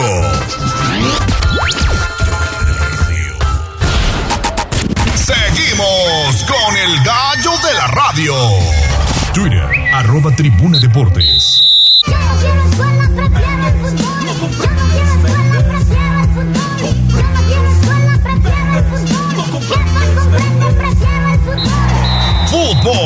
béisbol, box, lucha libre, automovilismo y todo el mundo del deporte con Ernesto Romero, Mario Montero y José Luis Sánchez Solá, el Chelis. Béisbol. Fútbol. 7.35, mi estimado Neto, los deportes, ¿cómo estás? Buen día. ¿Qué tal, Gallo? Muy buenos días, buenos días a todo el auditorio. Vámonos con la información deportiva porque pues lo de ayer simplemente fue ridículo para el Club Puebla que perdió 4-0 ante un Minnesota que jugó gran parte del compromiso con 10 elementos. Terminó desnudando un Puebla cuyo pues no sé, estratega va de invento en invento. Eh, ayer pone a Brian Angulo en el medio campo y el equipo cada vez juega peor. Eh, parecía que Esa derrota ante el América pues había sido el punto más bajo en esta campaña, pero lo de ayer simplemente no tiene explicación. Un equipo que lo platicábamos ni siquiera es potencia en la Major League Soccer, que está ubicado en el décimo lugar de su grupo, pues termina exhibiendo el conjunto blanqueazul por marcador de cuatro tantos a cero, una escuadra poblana que jamás, jamás generó respuestas. En la línea telefónica, José Luis Sánchez Solá, el Chelis. Chelis, buenos días. Buenos días, para servirles. Oye, Chelis. ¿Cómo ves el planteamiento que hizo Eduardo Arce ante Minnesota? Y yo, la verdad, ya lo noto desesperadón. Más que desesperado, es que, que al final de cuentas escupió para arriba y no puedes escupir para arriba. Al principio el 5-3-2 era un, un, planteamiento que ya lo venía que ya lo venía haciendo con, con tres centrales y a, y a partir de la expulsión en el minuto 30, en el minuto 46, iniciamos el segundo tiempo, lo lógico es ir por ellos. Entonces sacar a un central y cambiar a 4-4-2 y así lo hizo. No contaba, no contaba que su 4-4-2 no le funcionó y no le funcionó porque no tiene la, ni la calidad, ni el momento, ni la palabra, ni muchas cosas que se necesitan para que las cosas funcionen, independientemente de cómo los pare. Este, hace dos, tres y cuatro temporadas también los paraban con veías el papel y decías tampoco vamos a poder llegar lejos y llegaba lejos porque era un equipo convencido. Este no es un equipo convencido y a partir de eso eh, Minnesota con un hombre menos te hace tres goles te marca el momento anímico que vive el Puebla. Hoy en día, con el 100% de tu esfuerzo, no puedes ganarle a nadie, porque todos los equipos te juegan al 110, de la liga y de la categoría que sea. El Puebla te juega al 100%, solamente al 100%, y al 100% con esa calidad, ni te da en el esfuerzo, ni te da en la calidad. Y ayer lo, lo otra vez quedó demostrado. El equipo no está conforme. Se ve que los jugadores no están conformes. Simplemente salen a la cancha a cumplir indicaciones, pero sin dar ese extra.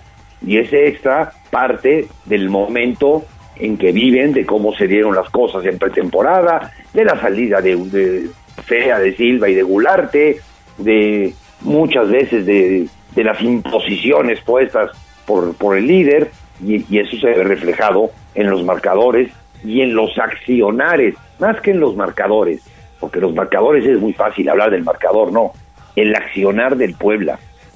Ponga lo que ponga, si tú no estás de buenas, siempre le verás clavos a, siempre le verás clavos a tu silla. Y, y a los equipos mexicanos los invitan a este torneo simplemente como cuando tú invitabas a Panchito porque sus hermanas eran guapas y entonces y, te llevabas con Panchito, pero lo llevabas por las, porque iba a ir con las hermanas. Exactamente es la lectura de este torneo. No tiene nada que hacer México en un torneo mexicano, pararlo para irles a hacer la fiesta a la Liga MLS. Por un puñado de dólares se llama la obra. Neto. Pues ahí está, ahí está el conjunto poblano, Chelis, elementos como Gastón Silva que no ha convencido, le acaban de ampliar el contrato, lo celebra la directiva del conjunto blanqueazul, Diego de Buen tampoco me parece que esté en su mejor nivel y pues semana tras semana hablamos de la posición de la portería, Iván La Araña Rodríguez, sobre todo en ese cuarto tanto, el definitivo ya cuando todo estaba consumado. Ya está Mario en la línea, Mario. Buenos días, Neto. Buenos días, Feliz. Buenos días, Gallo. Pues ayer, cuando con un hombre eh, más te meten cuatro goles te dan un baile, es porque algo de veras está muy, muy, muy mal. Lo del Puebla de mal en peor. Eh, ayer el planteamiento totalmente perdido, el equipo sin actitud, sin ganas, sin alma, sin respeto por su profesión. Realmente terrible, terrible absolutamente. Desde el primer gol eh, donde de veras le, dan un baile que no puede pero ni meter las manos. Mal y de malas el pueblo en esta famosa League Cup, que efectivamente pues es un torneo solo para ganarse una lana, para llenar los estadios de paisanos allá en Estados Unidos y que paguen en dólares, porque pues no, no, no va a aportar nada y no va a representar nada, es simplemente otro negocio más que se les acaba de ocurrir a los maravillosos y extraordinarios federativos y a sus comisionistas y a sus promotores y pues el Puebla es el que hace el peor de los ridículos, de verdad yo no sé hasta dónde quieren parar, o sea, ya cuando parece que ya tocan suelo, cavan y todavía se meten más. Lo de ayer fue absoluta y totalmente vergonzoso. Sí, la peor, la peor derrota de la historia del conjunto poblano en torneos internacionales, superando la que tuvo una frente al conjunto de Colo Colo en una copa, una recopa sudamericana cuando Puebla llegaba como campeón de CONCACAF, enfrentando precisamente al monarca de Sudamérica. Ayer pierde 4-0, así que un descalabro que también pasa, pasa al libro de, de récords, lamentablemente de forma, de forma negativa para el conjunto blanquiazul. Chelis. Mande. Platicar contigo en torno a el futuro que le pudiera venir entonces al Puebla de la Franja. No está funcionando el planteamiento de Eduardo Arce. Los jugadores ya comienzan a verse un tanto incómodos. La Araña Rodríguez pues sigue haciendo eh, y cometiendo errores. ¿Qué vendrá para el Puebla? ¿Tendrán que despedir a Eduardo Arce? ¿O, o qué vendrá para el equipo? Porque hay que dar un golpe de timón. No, yo, yo veo muy apalancado al técnico con, la, con las personas que deciden aquí en Puebla. Lo veo muy apalancado. Tendría que venir una, una orden de México, pero no, no, no se vayan mucho por el apalancamiento. Váyanse por el, perdón, por el, por el sistema, por la manera de jugar, el parado del equipo. Por ahí no se vayan. Cualquier parado es bueno, siempre y cuando el jugador esté convencido y el jugador no está convencido porque no está de buenas, simplemente no está de buenas. Y, y, lo, lo, habíamos visto 500 veces, yo insisto, como con marcadores contrarios se hacía tres cambios, hacía otro sistema, y esos tres que entraban le daban la vuelta al, al, al partido. ¿Por qué? Porque estaban convencidos, estaban unidos con su técnico. Hoy en día no están unidos con su técnico, lo que pasa que el técnico sí está unido con los que deciden acá y entonces ahí ahí es donde donde viene el cortocircuito donde pantalón largo cuerpo técnico y jugadores no están en la misma. Eso es es, es obvio. Ahora si dos de los tres involucrados en la obra de teatro están de acuerdo pues esto, esto jala. Entonces hoy están de acuerdo el pantalón largo y el cuerpo técnico están totalmente de acuerdo pues es que eh, sí, o sea, no, no están de buenas, no están contentos, se nota que les da igual ya, pero es que a ver, sacas al técnico y traes a quién, o sea, quién va a venir a hacer el mismo ridículo más barato, porque eso es lo único que les importa, a ver quién cobra menos. Y pues este es el baratero, pues vamos con el más baratero, pero ya no hay más baratero. Al menos que quieran eh, poner ahí uno de los conos de plástico, o que quieran poner un trafitambo, porque pues es, es lo único que les va a cobrar menos. Entonces es, es ridículo realmente ya el vestidor obviamente está roto, se nota, es claro que está roto, el técnico ya perdió el control del equipo, pero pues a la directiva poco o nada le importa, entonces pues tendremos que aguantar esta pantomima de aquí al final de la temporada y a ver luego con qué maravillosa idea eh, vienen. De verdad que lo de ayer es penoso, o sea, es feo ver al equipo al que le ha sido toda tu vida con esa actitud, con ese comportamiento, con un partido con un hombre más, con un equipo que no era nada del otro mundo, que sí era superior evidentemente en talento, pero nada del otro mundo, que te golea así, que te exhiba y que te pinte la cara de esa manera tan fea. Y escuchamos precisamente lo que comentó al término del compromiso el estratega del conjunto poblano, Eduardo Arce. No, la verdad es que es, es mérito de, de, Minnesota de llevar a cabo un plan a, a, a la perfección, ¿no? Eh, sabíamos que era un equipo bastante, bastante difícil en transiciones. Nos hacen un gol y dos situaciones el primer tiempo eh, en esa fase.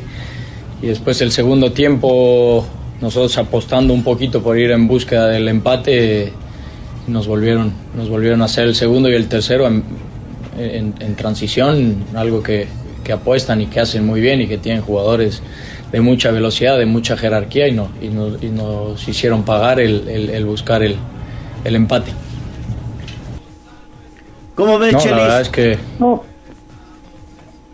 En realidad tiene razón su explicación. Eh, Él va a buscar el empate con un hombre más. Pero, pero si tú entras, tú metes a la cancha y dices, vamos a ir por el gol 1 de esta manera, cambiemos. ¿Por qué? Porque van a jugar ellos 4-4-1, simplemente porque tienen un hombre menos. Vamos a atacarlos, está bien, dale. Y salen a la cancha a hacer este 4-4-2 con dos puntas. Pero el jugador no sale convencido, simplemente no, no, no ve al técnico y le dice, ok, vamos a hacerlo, pero, pero no lo hacen porque no están, no están en, esa sincronía técnico-jugadores, pues la, la- la- idea que me pongas no, no va a servir. Ese es el gran problema, no va a servir. El problema está ahí, en la poca comunicación y en la poca creencia que tienen hoy en día los jugadores. No es que te pongan la cama, simplemente tú pones la cama, tú pones las sábanas, tú pones el edredón y, y las almohadas y la pijama y pones todo listo, pues para que alguien te la haga. Simplemente tú la pones. Tus circunstancias, tus maneras de actuar hacen que vayas a una tienda y compres y la pongas ahí y ahí se las dejes lista. Pues, Claro que te la hacen. ¿Cómo Sí. ves, Mario? Claro, eh, eh, Chelis tiene toda la razón del mundo. El técnico se está haciendo la cama solito. Ya nada más es cosa de que alguien diga, pues órale, ve y acuéstate, porque no hay más. O sea, ayer no importa ya el planteamiento, le podrá poner 700 ideas de, y maneras de jugar al fútbol y 400 alineaciones y 1600 tácticas a balón parado y lo que tú quieras. Simplemente el jugador no quiere y se acabó y puedes decirle lo que quieras, igual no te va a hacer caso se nota que el equipo ya mandó al diablo al técnico, pero eso no es lo grave. O sea, es- eso es grave, claro, pero es mucho más grave el hecho de que el equipo es 100% inoperante, que lo ha sido desde que arrancó la, la temporada, que tienes un portero que no está para primera división, que tienes huecos enormes en la, en, en la plantilla, que, que no, no cubriste lo que vendiste o lo que cambiaste o lo que soltaste y no trajiste otra cosa. Se nota claramente, este plantel no es para Liga MX. Es más, me, me, me cuesta trabajo pensar que incluso es un plantel de ascenso como para subir o como para ganar el torneo de ascenso. No lo es. Entonces, pues ahí están las consecuencias, ahí están las consecuencias de ese desbaratar al equipo cada vez que, que termina la temporada, porque hay que llevarnos una lana, y ahí están las consecuencias de barateo, barateo, barateo y barateo hasta donde puedo. Pues sí, la verdad es que se necesita ya que, finalmente los directivos tomen cartas en este asunto de cualquier manera y si no se hace, pues el, el, el equipo va a ir para abajo, va a ir para abajo, va a ir para abajo y bueno, pues ya va a terminar. Pero ese por- no es, ese, ese no es la... Que sí, vaya, al final de cuentas las consecuencias van a ser esas. Sí. Que siguen, siguen jugando con el nombre del Puebla. Eso. Eh, ese es lo que a mí me fastidia. Cámbiense de nombre, por el amor de Dios. Yo, yo voy al notario, yo les pago el notario. Pero cámbiense el nombre del Puebla y sigan haciendo lo que quieran. Pero ya dejen de flagelar el nombre de Puebla. Puebla es mucho más grande que un equipo de fútbol. Eso que- quiero que lo entiendan. Pero si no lo entienden y utilizan el nombre, y utilizan la franja, y utilizan el Cuauhtémoc, y quieren utilizar a los aficionados que hoy en día están mentando madres todos, carajo, ¿quién se los permite? Ese es el gran problema. Pues es que ellos compraron el equipo, ese es el tema.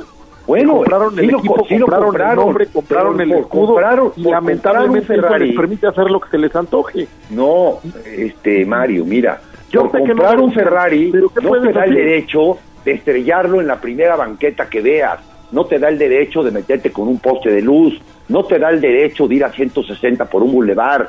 Es mi coche yo hago lo que quiero con mi coche. No te da el derecho. El tener No la propiedad ser. no te da el derecho de muchas cosas.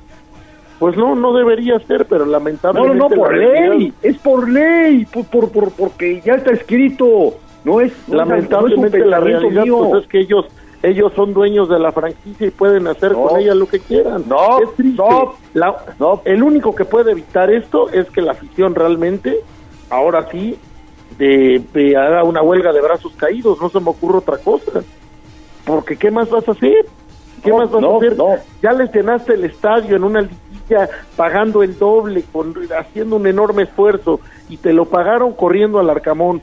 y ya les pagaste el anterior y te lo pagaron desbaratándole al equipo al Arcamón y ya, pues entonces ya que queda, ya el divorcio es absoluto. No, escucha, mira, este equipo vale 400 millones al año. La televisora da 100. El Puebla tiene que rescatar 300 de ventas, de, de, de- de- lo, de lo que tú me digas, tiene que recuperar 300. Este año no los va a recuperar. No, y por es ahí donde la televisora va a decir, ah, caramba, tengo que estar poniendo dinero y ahí es donde va a estallar la bomba. Exactamente ahí, por el lado del dinero cuando no recuperen y cuando la televisora tenga que dar dinero de su bolsa para su- sufragar los gastos de la temporada, cosa que no había pasado en las cuatro últimas temporadas. Ahora sí va a pasar y es ahí donde va a tronar el, el ejote, cuando tengan que poner dinero. Ahorita Porque, no hay porque a la, a televisora no le importa al equipo, le importa no perder y si puede ganar mejor. Ahora sí va a perder. Pues sí, el tema es siempre ha sido tener un programa de televisión los viernes. Ya está, ya está. tener un asiento en la federación, que eso era lo que le interesaba a la televisora, y pues ahorita eso va a quedar en peligro. Estoy de acuerdo absolutamente. No, ahora sí ya no tienes nada que vender, que aunque te vayas al tianguis o pongas tu venta de garage, ya no hay nada que vender. Y además, pues obviamente el divorcio con la afición es tan total que la gente no va a ir, al menos que haya algún partido de visitante que interese que lleve a la afición del equipo visitante, que realmente no, porque el América es fuera, creo que vienen las chivas, no me, si no me equivoco, y, y esa será la única buena entrada que tengas. ¿Qué pasa cuando tú tienes un programa de televisión y no te funciona? Simplemente lo sacas de Lo cartelera y, po- y- y pones otro programa. Eso es lo que va a pasar. Eso es lo que va a pasar. Pues ahí Pues- está. Ahí está lo del conjunto poblano. Tendrá prácticamente una semana para preparar su siguiente compromiso. Se trasladará ahora a Chicago para enfrentar al otro equipo perteneciente a este grupo 2 que estará debutando este jueves ante el conjunto de Minnesota. Tiene posibilidades matemáticas de avanzar porque califican dos de tres equipos, pero pues sí, tendrá que tomar en cuenta la diferencia de goles en caso de que exista un empate en cuanto a unidades, pero pues no todo, no todo está perdido. Y qué esperar de este compromiso ante Chicago que será pues ya el próximo lunes. que, que esperar que lo mismo, ¿por qué en una semana cuántas reuniones o cuántas juntas o cuántas eh, entre caras, enterronas pueden tener los jugadores con el técnico para que en verdad puedan dar ese do de pecho los jugadores porque sí tienen sí tienen para más, Silva tiene para más, De Buen tiene para más, Mancuello tiene para más, Martínez, Barragán, tienen para más. Los va a convencer el entrenador, les va a decir, ¿saben qué? Ya metí la pata. Yo les diría, miren jóvenes, ya metí la pata. Viví malos momentos, tarará, y tomé malas decisiones. Esto lo tenemos que enderezar con las palabras que les estoy diciendo. Ya reconozco mi error. Ya que, no me hablen si, si cambiaste de sistema, si quisiste ir por el empate, si el equipo rival era un equipo que las- en las transiciones era muy bueno. Eh, Eso, eso no, no va a ayudar en nada al jugador. Mientras no se encaren y se digan sus verdades, esto va a seguir igual. Pero es que ni así, o sea, supongamos que se encaren, supongamos que se convenzan, supongamos que vuelvan a platicar, supongamos lo que tú quieras. Cuando traes en la, en la bolsa 20 pesos y lo más barato cuesta 100, por más que tus 20 pesos los quieras mucho, no te van a alcanzar y eso es lo que le va a pasar. Esa es la desesperación que viene, que te, te meten a te meten a una carrera de, de Ferrari si traes un bochito y por más que el bochito esté cuidado y querido y lo, y lo cuides y lo tunes y le arregles el motor, no va a competir el bochito, punto. A principio de temporada el Puebla siempre ha estado con este tipo de cuadros. Pero este tipo de cuadros, No, no, no, no, ade- no. aderezado, no, no, es que no, No, me digas, pero no me digas cómo terminaron. No, No, me digas cómo no. terminaron, cómo empezaron. No, Chelis, siempre era una duda, pero Los estaban otros convencidos. eran otra cosa, estaban No, no, era lo mismo, pero convencidos. No, no, no. Era lo mismo. Tenían, tenían, tenían más talento, tenían más No, capacidad. no tenían, no tenían talento. Estaban yo- convencidos. Porque te acuerdas de Araujo cuando llegó, no agarraba Sí. una pelota. Y luego Araujo convencido fue un fenómeno. Sí, Y pero había tal, más eh, capacidad. Había más capacidad, ahorita no, No. la hay. Ahorita Después no de la hay. temporada decías, qué buen jugador, vamos a venderlo. Pero a Sí, principio pero- de temporada ¿quién te iba a decir que a Ormeño lo iban a vender en 8 millones? De acuerdo, Nadie te pero- decía. De acuerdo, pero en las temporadas anteriores, en las temporadas anteriores, había más material, esa es la realidad. El, el equipo tenía ciertas eh, cosas que por las que podías medio competir. Es cierto que sacó Larcamón agua de las piedras mil veces. Ya es está. cierto que el Arcamón convenció a medio mundo. Es cierto, nadie dice que no. Yo no le quito nada del maravilloso crédito y de las cosas extraordinarias que hizo el Arcamón, pero el Arcamón tenía más canicas. Ahorita, digo, a pesar de que llegó este señor Arce, al Arcamón tenía cinco canicas y a Arce lo dejaron con una. Y, y esa es la realidad, y con una canica no vas a hacer nada. Los equipos tenían mejor plantel los últimos cuatro años. Este plantel no es ni siquiera para competir en el ascenso. Es la realidad. Lo dilapidaron tanto, le quitaron tanto, lo, lo, lo minimizaron tanto que ahorita ya queda nada. Y ahorita por más que quieras convencer, los convencerás muchísimo, pero si no les alcanza, ¿qué haces? Yo sí los convenzo, ¿cómo de que no? Claro ¿Eh? que los convences. Cualquiera, cualquiera, espérame, cualquiera, cualquier entrenador de tres pesos o de tres millones de dólares, los convence. Los convence, porque lo que no quieren es ese mismo rollo. Ya, ahí está, ahí está su solución inmediata.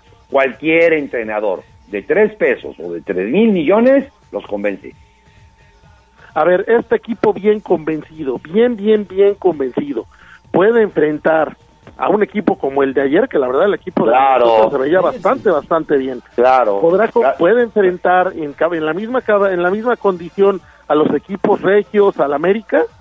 Claro, sí, sí puede competirles porque les ha competido, claro que sí puede. Convencidos. Competirles, entre Convencidos. comillas. Co- El Puebla, su gran chiste es que competía en todas las canchas. Hoy no compite. Yo sigo, cre- yo sigo creyendo que los 100 pesos que había el año pasado hoy son 20. Y por más que le des valor a tus 20 pesos, no te van a alcanzar cuando la tienda cuesta 100. Eh, Es que los saludo con gusto a todos en la mesa, los estoy escuchando atentamente, la verdad está buena eh, la polémica, el debate. Creo que nos falta técnico, digo, al final, al final lo que veo y lo que dice Chelis, al final convences a todos tus dirigidos, haces que se mueran por ti como Chelis lo hizo cuántas veces, que lo vimos con el Zamba Rosas, con Dani Osorno, con Duilio Davino y le podemos seguir eh, nombrando, pues al final nos falta un técnico que tenga eh, la capacidad y yo creo que también un poquito de humildad, digo, porque yo lo veo muy, eh, es cuando sale a los medios a, a dar las conferencias de prensa y las entrevistas previas, lo veo muy, muy, muy en una nube y no ha ganado nada, digo, no sé qué opine Mario, no sé qué opine Chelis, Leo, todo este neto, digo, eso es lo que veo con el técnico, lejos de que nos falta Soberbio. muchísima capacidad en los jugadores, ¿eh? Es soberbio. Sí. Es soberbio. ¿Ya? Ahí, ahí está. Y Entonces, ¿en dónde lo quieres poner? En la Comisión Federal de Electricidad va a ser soberbio.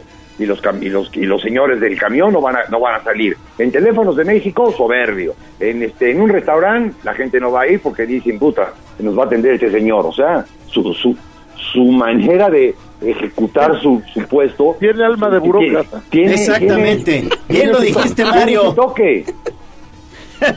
Tiene, tiene alma de burócrata, para el SAT estaría maravilloso y ahí ni modo. O te, o, te, o te aguantas o te aguantas, porque de todos modos te van a tratar mal, pero no, no, no, sí, a mí también me queda No, claro mira. que su actitud es terrible. La actitud Yo, es yo, terrible. yo llevo tres años lidiando con lo del SAT y créemelo, y créemelo que mis compadres todos, coates todos, al final pagan, güey, pagan. Pero coates todos te dicen buenos días, buenas tardes, te saludan, te entregan tu papel, sí señor, usted infringió esto, talaré, talarado. Bien, bien, bien dicho, no, sin soberbia, vaya. Neto. Pues ahí está, ahí está. Ya tendremos toda la semana para platicar lo que sucede con el conjunto blanqueazul, a ver si ahora sí hace cambios, cambios drásticos en el once inicial o viene, viene una sacudida dentro del campamento blanqueazul que se supone habrá una reunión de manera urgente los próximos días para pues platicar acerca de la continuidad o no de Eduardo Arce. Cerramos con 12 perdidos de 20 dirigidos, ahí están los números. Más del 50% de descalabros y aún así se mantiene al frente del equipo blanquiazul. Otros timoneles con récord poco mejorcito pues han, han salido del que- equipo poblano. Pero aparte, aparte es la forma de perder, cada día pierdes más feo. O sea, lo de ayer tienes un hombre más desde el minuto, creo que 20, tienes un hombre más y no, no lo aprovechas y al contrario te meten tres más y te exhiben de esa manera. O sea, significa que de plano no, me, no deja que no hayas metido las manos. Te acostaste en la cancha y te valió madre el partido. Bueno, pues ahí está. Tan tan. Pues vámonos con el resto de resultados. Muchísimos partidos del Cup, pero el que llamó poderosamente la atención fue el inaugural, el partido donde Messi hizo su presentación con el Inter de Miami, arrancó de suplente, entró para la parte complementaria y terminó definiendo de tiro libre ese, esa anotación que le da la victoria al conjunto de la Major League Soccer 2-1 sobre Cruz Azul, Chelis. Yo le quitaría a, lo de eh, a lo que hablas tú el equipo de Miami. No, ese no es un equipo de fútbol, es un conjunto y que tiene a Messi, porque Cruz Azul en una en una eh, actuación normal y sin la presión de su gente que dispara gol, le tuvo que haber metido 5 o 6. Al final de cuentas tienen una presión del caramba, no meten 5 o 6, entra este señor Messi, que hoy en día no puede ser el mejor jugador del mundo, pero tiene magia y la magia la hace al minuto 94 en una falta inexistente si tú quieres, pero con esta magia la MLS dice le volvimos a pegar al clavo, ¿no? Lo que le pagamos a este señor lo acabamos de recuperar con este gol que acaba de meter. Se acabó. No, no es un equipo el de Miami, es un conjunto de jugadores que juegan en Miami, que viven muy bien, que es todo lo que tú me digas y mandes, pero tienen la magia del que fue por mucho tiempo va- y va a seguir siendo el mejor jugador del mundo, que se llama el señor Messi. Entró, se puso su cosa esa, no se pone el, el güey que le ponen atrás, fíjate nomás hasta con esas, se pone su playera, da dos pases ahí, que le da dos, con, con intervención de Busquets, falta y la pone donde, donde ni tres porteros llegan. Esa es la magia de Messi. Y lo sigue y no por eso va a ser un equipo. Sigue siendo un conjunto con Messi. Simplemente un conjunto con Messi. Muy bien, pues ahí está este entonces. equipo del Miami, que ya se llevó a Busquets, que ya se llevó a Jordi Alba, que parece que llega esta semana Andrés Iniesta, que bueno, básicamente se llevó a todo el Barcelona que lo ganó todo, excepto a Xavi y a Piqué, porque Piqué ya se retiró y Xavi está como técnico del Barcelona. Ese equipo, ese equipo con ese Messi a medio gas, si quieres, que todavía apenas está medio aclimatando a Miami porque tenía de haber llegado como tres días, ese equipo de una vez les adelanto que va a ser el que va a ganar la League Cup. No. ese, ese, ese, ese Miami de rosa con su vestido de flamingo y con y con el y con y con su tipo de Barbie que ahora está de moda, ese equipo va a ganar la League Cup. De una vez se los adelanto y, es más va a, ser- va a pelear las finales del MLS. No, en este, en este torneo y en esta liga no rearmar fútbol. ese Barcelona y ese equipo que todavía tiene tiene mucho que dar en una liga como la MLS va a ganar la League Cup y va a ganarle a los arrogantes y costosos equipos de Monterrey y le va a ganar cómodamente cómodamente porque Messi todavía tiene magia en los pies porque Busquets va a armar un medio campo en ese equipo y porque todavía la magia de Andrés Iniesta existe. Yo veo a, a un equipo que va a luchar y que va a ganar. Y digo, desde el primer partido habrás tenido enfrente al Cruz Azul, que no tiene ni pies ni cabeza, si quieres. Pero hombre, eh, eh, eh, se ve una diferencia y creo que ese equipo de Miami les va a dar esa alegría. Si quieres, le- de que están burlándose en Europa, que si Messi ya se fue a la liga de Mickey Mouse, que si es una liga de chiste, llámale como quieras, pero ese Miami va a ser el campeón de la League Cup. Pues ya estaremos, ya estaremos al pendiente. Nos ganó el tiempo, 8 de la mañana con 4 minutos. Chelis, Mario Gallo. Hasta aquí llegamos con información deportiva. Gracias, buen, buen Buena inicio semana. de semana. Que tengan buena semana. Gracias, Mario. Gracias, Chelis. 8-4, pausa y volvemos. Esto fue Tribuna Deportes. Síguenos en nuestras redes sociales. Twitter, arroba Tribuna Deportes. Facebook, Tribuna Deportes Oficial. Nos la magnífica y estamos en Puebla. En el 95.5 FM y 1250 AM. Atlixco de las Flores. 99.9 FM. Y en Zacatlán de las Manzanas. 88.3 FM. La magnífica patrona de la radio. Seguimos con el gallo de la radio. Twitter, arroba tribuna vigila. Y esta va para todas aquellas que son como una chica que yo conozco. El Corral, la entrevista sin tapujos en Tribuna Matutina. Seguimos en Tribuna Matutina, 8 de la mañana con 8 minutos y es un gusto saludar este día en el estudio a la chef Fernanda Orbañanos del Instituto de Gastronomía María Reina. ¿Cómo está chef? Bienvenida. Muy bien, muchísimas gracias. Gracias por recibirnos una semana más para platicarles de nuestra oferta educativa. Todos los chicos que no quedaron en la UAP que quieren estudiar gastronomía, somos su mejor opción. ¿Qué ofrece el Instituto de Gastronomía María Reina? Tenemos licenciatura escolarizada de 8 semestres, tenemos carrera técnica de seis semestres y para quienes trabajan, amas de casa, no tengo tiempo, sabatinos igualmente de ocho semestres, muy agradable, lo pasamos fenomenal los sábados. Y además destacar que únicamente tienen la carrera de gastronomía. Así Se van es. a enfocar en eso y exclusivamente en eso. No tenemos otras carreras, solo nos dedicamos a la cocina, así que somos buenos en lo que hacemos, muy enfocados, somos muy estrictos, no puedo decir lo contrario, pero bueno, es formación, es para que Claro. salgan con herramientas verdaderas para la vida laboral que ahora está tan competitivo.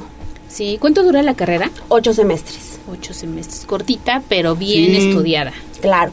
Bueno, como cualquiera, tienes que seguir actualizándote, estudiando, esto no para.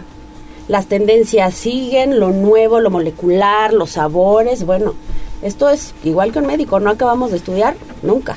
Exactamente. Y aparte, si ustedes eh, están dispuestos a escuchar en el, a, a estudiar en el Instituto de Gastronomía María Reina y dicen que nos escucharon, van a tener una sorpresa. La sorpresa es, si mencionan que me escucharon en la radio, aquí con Leo, eh, les vamos a dar 100% de su inscripción gratis. Mira nada 100% más. de la inscripción y becas especiales para quienes hayan presentado examen en la UAP. Nos contactan, nos lo hacen saber con su hojita, con su folio y listo, van a tener una beca especial. Pueden eh, solicitar mayor información, incluso una cita para ir a conocer nuestras instalaciones al número 222-813-4110. 222-813-4110. Ahí pueden solicitar mayor informes. Y tenemos también cursos, cursos cada 15 días aproximadamente. Tenemos cursos, viene nuestro magno curso del chile en nogada, jueves 3, 5 de la tarde. Chile en nogada con su mollete de postre. No cualquiera lo sabe hacer, nomás les digo. Sí, nosotros ya nos estamos anotando en la Sí, lista y desde tempranito 3 de ya agosto. estamos haciendo hambre.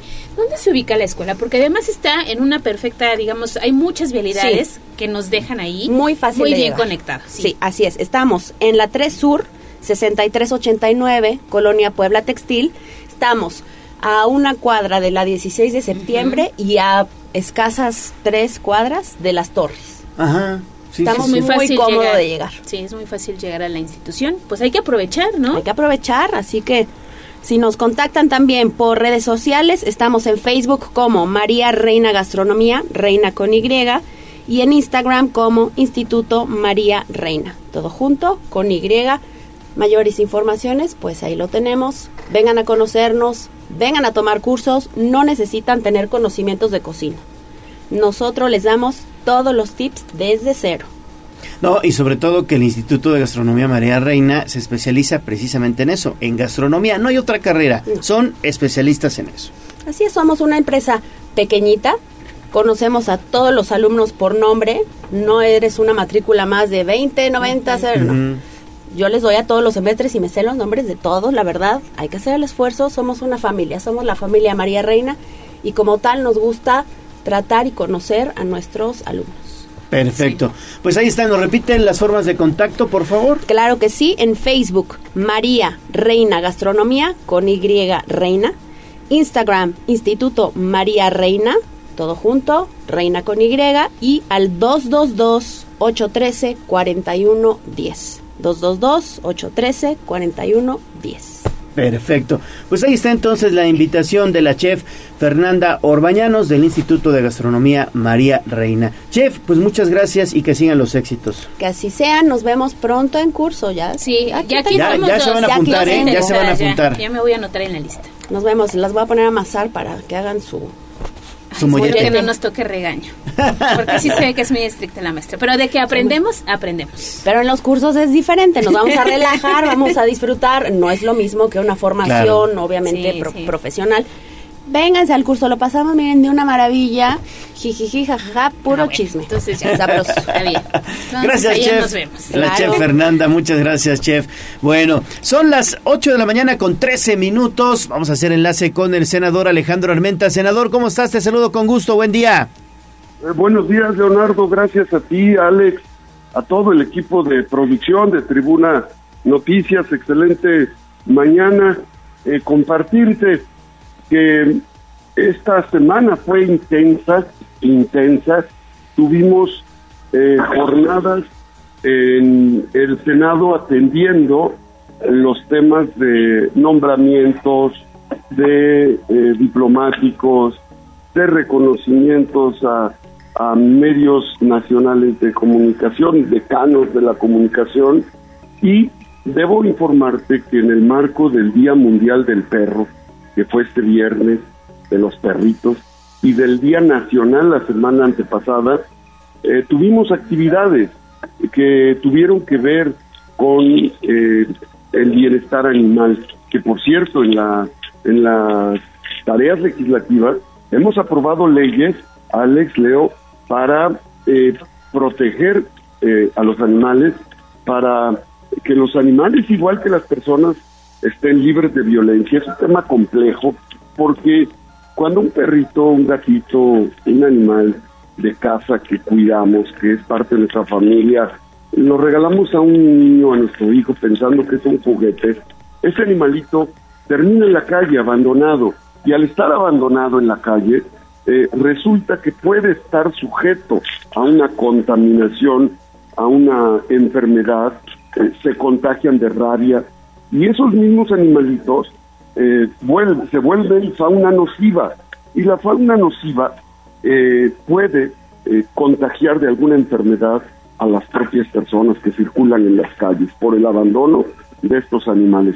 Tenemos que eh, generar este concepto del humanismo eh, mexicano que comenta el presidente Andrés Manuel López Obrador, y esto implica nuestra responsabilidad de cuidar el medio ambiente, de cuidar los ecosistemas y de entender que los animales de convivencia son parte de la familia.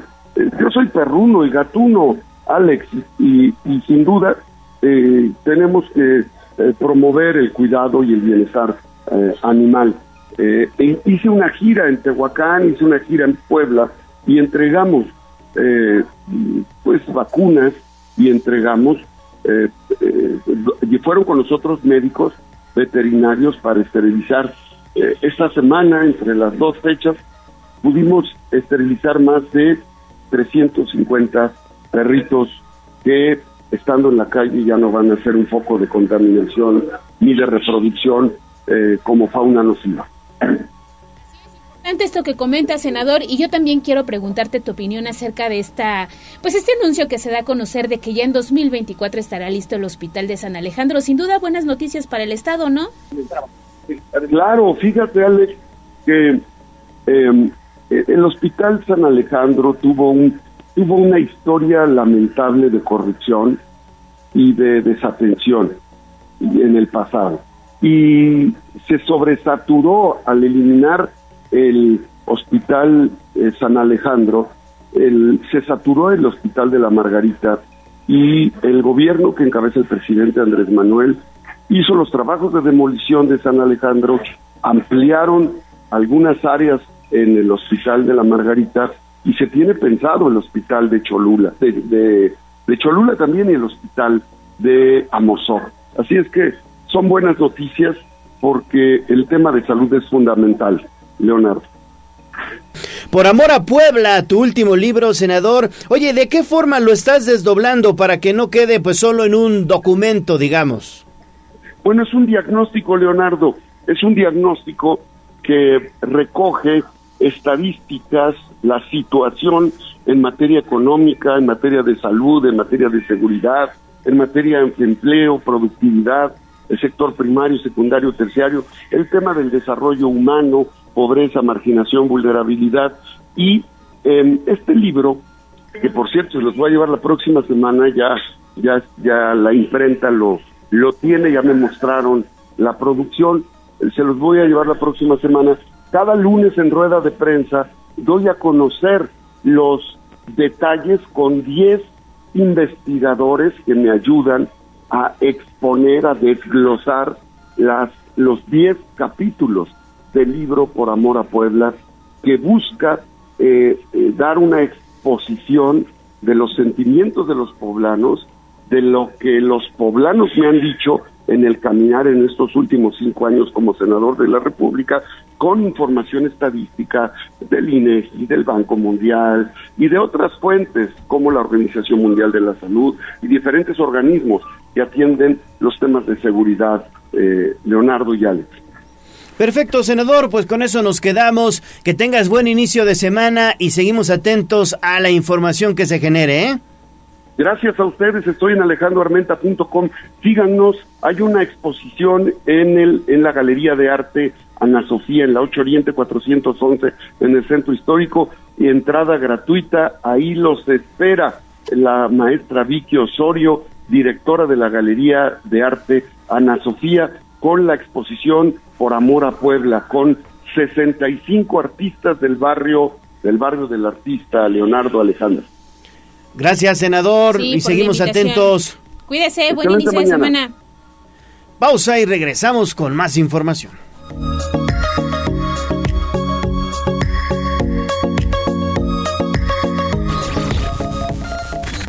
Vamos a un corte comercial y regresamos en menos de lo que canta un gallo. Esta es la magnífica, la patrona de la radio.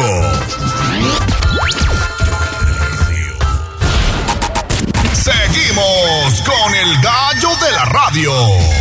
Twitter, arroba tribuna vigila. ¿Por dónde sí y por dónde no?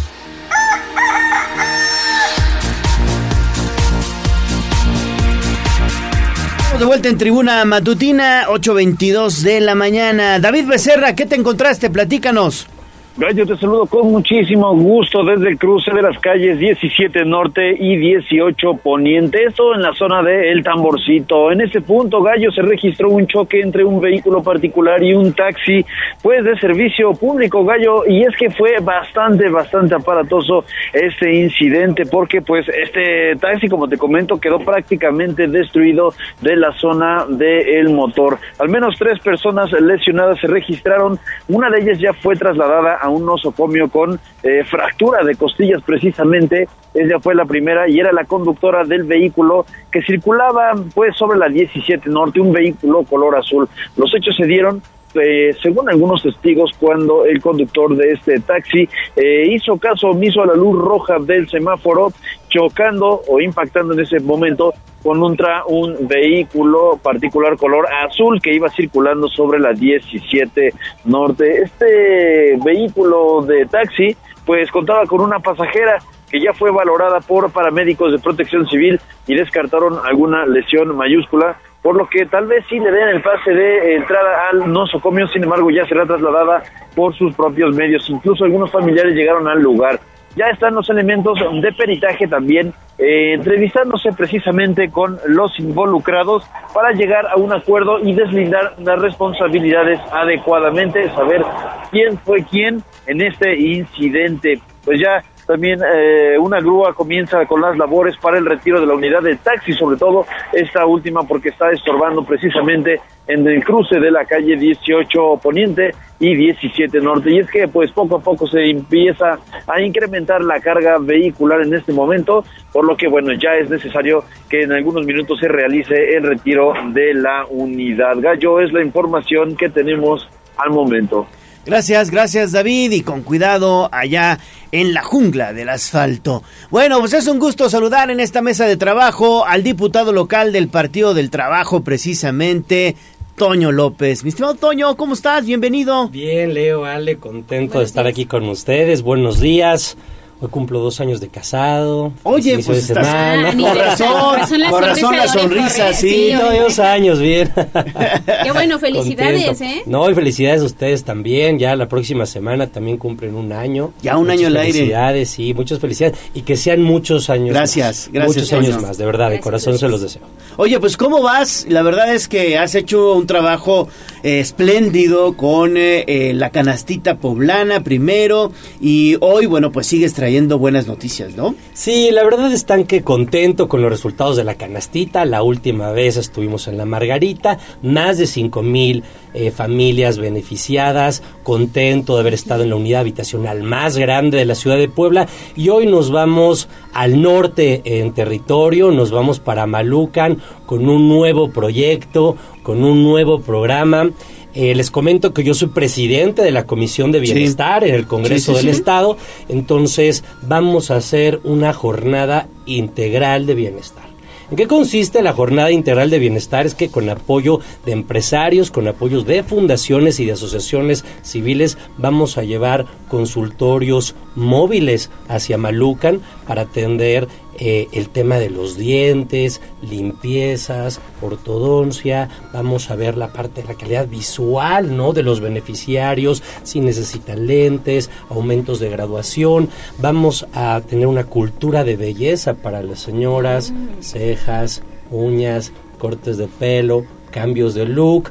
También vamos a tener una jornada para las mascotas. Hoy más que nunca tenemos que ver el bienestar animal, esterilización, campañas de buen trato. Vamos a tratar de llevar la canastita poblana express. Y en todo, encima de todo eso vamos a tener un centro de cuidados para los niños. Fíjate. ¿Qué quiere decir el centro de cuidados para los niños? Y esto es interesante y que va a apalancar lo que está proponiendo eh, mi compañera diputada Mónica Silva con la ley de cuidados. Es que las señoras ahora en vacaciones tienen que hacer tantas cosas, pero ¿dónde dejan a los niños? Exactamente. ¿No? Entonces, hoy dentro de la jornada integral de bienestar vamos a tener todos estos servicios, pero aparte vamos a poner el centro de cuidados y los niños aquí que van a tener, van a tener talleres y cuestiones didácticas para generación de valores.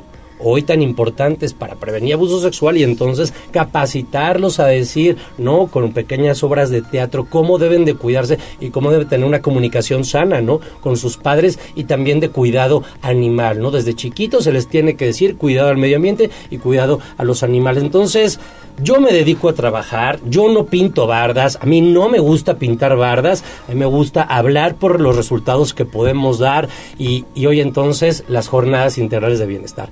Yo no voy a parar de trabajar, quiero demostrar que la política tiene que ser distinta, que la gente tiene que tener resultados no tangibles y que en esta contaminación, tanto a veces como política, lo que nosotros es ya estamos trabajando, no estamos perdiendo el tiempo y estamos haciendo la jornada de bienestar integral. ¿Y a qué hora se arranca? Digo, para que todas esas personas que están interesadas, pues estén ahí en puntito. a Es hora. este sábado, es este sábado, eh, vamos a estar en Amalucan, en la explanada principal de Amalucan, entre Avenida del Roble, ¿no? Y Avenida Las Torres, y va a ser de 10 de la mañana a 3 de la tarde. Pues excelente. Mientras las mamás se ponen bellas o acuden a alguna cita médica, los niños también reciben. O hacen ese- el mercadito, los niños los niños van a estar ahí jugando, bien asistidos, capacitados, recordemos que ya están de vacaciones. Entonces, entonces yo creo que sobre todo es para las señoras ahí de Amalucan, también bueno, para los jefes de, de familia, desde luego, pero los esperamos ahí, vamos a estar con mucho gusto ofreciendo este programa distinto en su primera edición. Canastita hicimos cuatro, estas jornadas integrales de bienestar es la primera edición y estoy seguro que se va a poner muy buena. ¿Qué encuentra la, perdón, qué Sí, encuentra la gente en la canastita poblana? Mira, en la canastita poblana tenemos eh, pues huevo, no azúcar, aceite, este carnes rojas, estamos incorporando ya también verduras en esta última edición express y entonces recordemos que te voy a decir todos los servicios que va a tener la jornada de bienestar aparte de la canastita express. Lentes, aparatos auditivos, limpieza de oído, osteopatía. Ah, también va a haber un módulo de universidades de Oriente, psicología y asesoría legal. Va a haber módulos de universidades para aquellos chavos que no pudieron entrar a la UAP. Va a haber oferta universitaria y con becas, ¿eh? Con becas tanto de inscripción como de mensualidad. Va a haber revisión dental, ortodoncia, nutrición, médicos generales, esterilización y vacunación para perros y gatos, área infantil, stand didáctico, faciales, planchado de ceja, corte de cabello, pinta caritas, no, bueno, pues va a haber de todo. No, pues muy bien, la verdad es que muy bien. ¿Y, y cómo lo ha recibido la gente, estas, este tipo de dinámicas que estás emprendiendo? Mira, la verdad están que es padrísimo. Yo creo que en mi distrito he regresado una y otra vez y la gente del sur conoce a Toño López y sabe el ritmo que trabajamos, ¿no? O sea, hicimos las mastografías, la canastita poblana, pero por aquí hacemos rehabilitaciones, ¿no? Eh, yo quiero eh, tratar, ¿no? De, de- de que tengas la oportunidad y que los puestos son pasajeros. Entonces, si ya estamos ahí, nosotros ya entramos en vacaciones del, del proceso legislativo, pero bueno, una cosa es el proceso legislativo y otra cosa es que yo me considero un actor social y entonces llevar estas jornadas, la gente lo valora, ¿no? La gente lo valora porque hoy en día tenemos que fortalecer el tejido, pero fortalecerlo y hacer prevención de las cosas malas que nos pueden pasar. El delito no tienes que ser reactivo y lo vemos en el tema de inseguridad, lo tienes que prevenir. Entonces, aquí estamos inculcando valores, estamos dando opciones a la ciudadanía, nos estamos manteniendo cercanos, que es lo que nos caracteriza, ser un diputado territorial y sobre todo en nuestras expectativas o nuestras aspiraciones próximas, yo creo que la gente que quiera aspirar a más cargos, no a mayores responsabilidades, tiene que ponerse a trabajar tiene que demostrar a la ciudadanía primero la generación de confianza y de trabajo para después pedir lo que tú quieras. Entonces yo eh, estoy dándome cuenta que la ciudadanía quiere otro tipo de cosas y otro tipo de resultados, hombre, este muy respetuoso, ¿verdad? De estas manifestaciones ciudadanas de que como te decía que pintan bardas en honor a un candidato, pero pero dejémonos de hacer ese tipo de, de cosas o ese tipo de prácticas que aparte por decretos ya no se pueden, por un decreto del gobernador ya no se pueden. Y entonces invertir esa esas energías y esos recursos para para para yo creo que innovar, ¿no? Y, y darle a la ciudadanía otro tipo de cosas que valoren más y que estén más a la altura ciudadana, ¿no? Claro. Bueno, pues ahí está entonces. Seguimos mucho eh, tus pasos, mi estimado Toño López, y estamos atentos. No, muchísimas gracias por el espacio, por la oportunidad. Les deseo un excelente inicio de semana a la gente que nos escucha y un buen término de mes, que lo cierren bien. Sí. Gracias, Por allá nos vemos Toño. el sábado. El sábado nos vemos, el sábado nos vemos, el sábado nos vemos. Gracias, que sigan los Gracias a éxitos. ti, le bye. Pausa y regresamos con más información.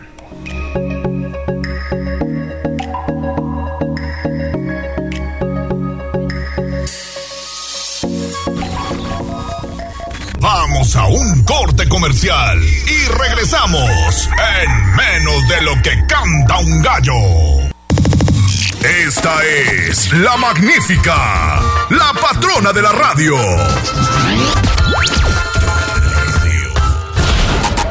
Seguimos con el gallo de la radio. Instagram, Tribuna Noticias. Me siento muy contento, me siento muy feliz. Ave doctor, los que vamos a morir te saludan. Nuestros consejos de salud en el dispensario. En Tribuna Matutina. 8 de la mañana con 35 minutos. Vamos a hacer enlace con el doctor Víctor Manuel Caballero. Doctor, qué gusto saludarte. Muy buenos días. Muy buenos días, Leo. Igual, gusto en saludarte a ti, a todo el equipo y a todos los que te escuchan. Oye, doctor, pues estamos ya de vacaciones, ya los chavitos están en casa y sería muy bueno, ay, pues recordarle algunas recomendaciones a nuestros amigos radioescuchas para evitar accidentes ahora que están de vacaciones y sobre todo porque ya también está el Día Mundial para la Prevención de Ahogamientos, doctor. Así es. Pues las vacaciones son un periodo hermosísimo que todo el mundo deseamos, pero desgraciadamente es la época en la que se suscitan más accidentes, incluso dentro del hogar, lo que debiéramos estar muy atentos. Eh, pues sobre todo los pequeñitos eh, que tienen menos de cuatro años son los que tienen más riesgo de accidente. Eh, bueno, porque pues son inquietos, se mueven solos y hay que tener una enorme cantidad de precauciones desde eh, nunca dejarlos de ver, hay que estar siempre pendientes de ellos, sobre todo ahora que hay personas que aprovechan el calorcito y se van a, áreas para nadar, albercas, ya ves que celebramos, como bien dices, el Día de, eh, del rec- recordamos el Día Mundial de la Prevención de Accidentes por Inmersión, los que se ahogan, ¿no?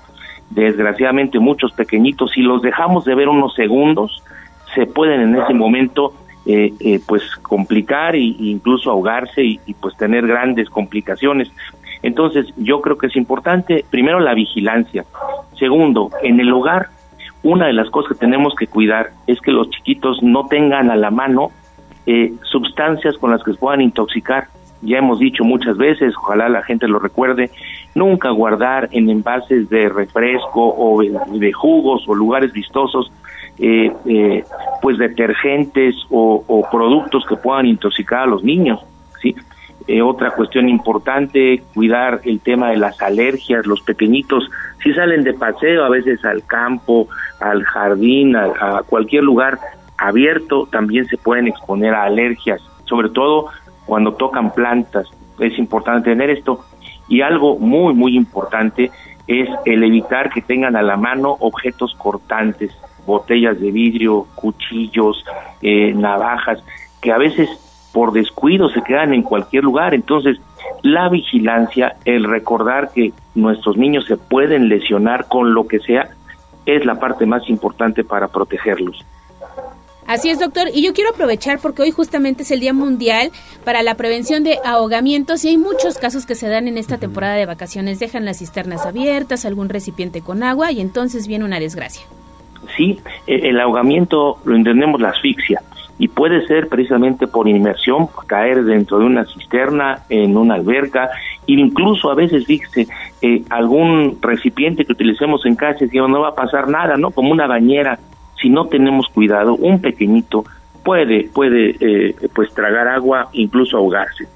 Y también otra, otra forma de ahogarse es por objetos, eh, pastillas, dulces, que en esta época pues repartimos más, nos lo dejamos más a la mano, el niño tiene acceso en la alacena a lo que pueda alcanzar y se puede ahogar con objetos o con juguetes que se lleve a su boca y no tengamos cuidado de estar al estar y pues no estar pendientes de esto. Oiga, doctor, y, y, bueno, ya finalmente comentar con usted en torno a cuáles son, digamos, en esta temporada los accidentes más comunes que pudieran presentarse dentro de casa. ¿Qué es lo que más se presenta? Las quemaduras, mm. que es una de las cuestiones que se presentan con frecuencia. Quemaduras con, eh, pues dejamos el estufa, el chiquito pues está más tiempo en casa, estamos, eh, cuando estamos cocinando, él anda por ahí y es una de las primeras causas de lesión, la quemadura que puede ser muy grave, las caídas, porque el pequeñito, bueno, en la escuela pasa mucho horas sentado, está en la clase, está medio controlado, pero en casa brinca, salta, sale, y esto es otro, otro factor importante. Son los dos elementos que tenemos que cuidar, caídas y quemaduras principalmente. Así que veamos en casa alguna escalera, algún sí. escalón, eh, alguna cosa que no acabamos de construir y que puede tener riesgo para los niños, tengamos mucha más precaución que antes. Muy bien, pues doctor Caballero, muchísimas gracias y que tengas buen inicio de semana. Buena semana para todos, a cuidarnos y que estén bien. Gracias, doctor Caballero. Faltan 20 minutos para las 9 de la mañana y es un gusto saludar en esta mesa de trabajo a Javier Castellanos. Él es organizador del Duatlón de San Andrés Cholula. Javier, ¿cómo estás? Leo, pues feliz, feliz de estar con ustedes. Muchas gracias por todo el apoyo que le dan al deporte. Y bueno, pues te comento que el Duatlón de San Andrés ya es un evento con gran tradición. Es un evento que organizamos de José Juan Jiménez y, y tu servidor ya desde hace muchos años avalado por la Federación Mexicana de Triatlón. Esto implica que es un evento con cara de carácter nacional y que otorga puntos para que los que participan puedan participar en eventos, digo, si lograron sí. los puntos, uh -huh. participar en eventos internacionales de la especialidad. El evento se va a llevar a cabo el 6 de agosto, precisamente en la unidad deportiva Quetzalcoatl, que contamos con todas las facilidades y el apoyo del Ayuntamiento de San Andrés Cholula, que les damos las gracias, y también de los amigos de eh, Vialidad Estatal, claro. pues, por los lugares que vamos a, a estar ocupando. El evento inicia el domingo 6 de agosto en punto de las 6.30 de la mañana. Ah, tempranito. Porque, sí, pues los amigos de atletas claro. son este... Sí, sí, sí, madrugadores. Muy, muy, muy madrugadores. Entonces, bueno, en este formato, eh, primero damos, vamos corriendo 5 kilómetros eh, hemos diseñado la ruta de tal manera que se resalten también las bondades de San Andrés Cholula como lo que es un, lugar mágico. Entonces damos dos vueltas a la, a la pirámide de, de- de Cholula, con lo cual concretamos 5 kilómetros, regresamos a la unidad deportiva Quetzalcoatl, hacemos la transición y nos vamos en bicicleta a la recta Cholula para dar vuelta y media. Es decir, primero llegamos hasta Puebla, regresamos a, a Cholula y luego otra vez tomamos la recta, pero retornamos en el distribuidor vial de, de- de, este, de la UDLA para completar los 20 kilómetros. Finalmente regresamos nuevamente a, Que- a Quetzalcóatl y hacemos la transición para correr 2.5 kilómetros y con eso terminar el evento.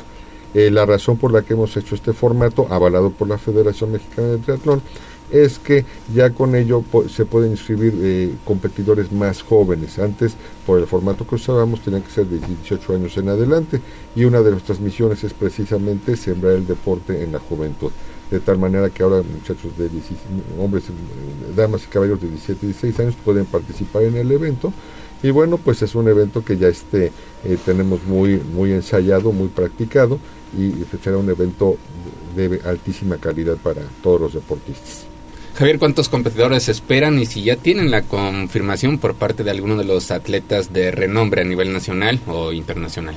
Pues mira, estamos hablando de más o menos sobre 800 o 1000 atletas que estamos esperando. De hecho, las inscripciones van muy bien. Se pueden inscribir en, las tiendas Mr. Tennis o en asdeporte.com en forma electrónica. Y van a estar participando los mejores este, atletas de nivel nacional porque precisamente como se otorgan puntos para para poder participar en eventos internacionales, pues a ellos están muy conscientes de ello y, y van siguiendo todos los eventos para que al final puedan ir a, a los eventos internacionales, ya que no es que llegues a un evento internacional y te inscribas, no, Claro. debes de tener el aval de tu federación para poder participar. Entonces, en virtud de ello, pues ya las inscripciones están caminando y caminando bastante bien y esperamos gran competitividad, pero lo más importante también, o bueno, una de las cosas importantes es que nuestros atletas, atletas poblanos, que tenemos magníficos atletas con magníficos entrenadores, super entrenadores que hay en Puebla, entonces este se puedan eh, medir con, con los de nivel nacional y bueno, pues que gane el que, el que tenga que ganar, ¿no?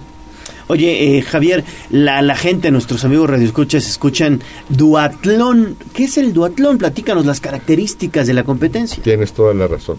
Bueno, mira, la, de hecho la, modalidad es, eh, o, la federación que lo avala es Federación Mexicana de Triatlón.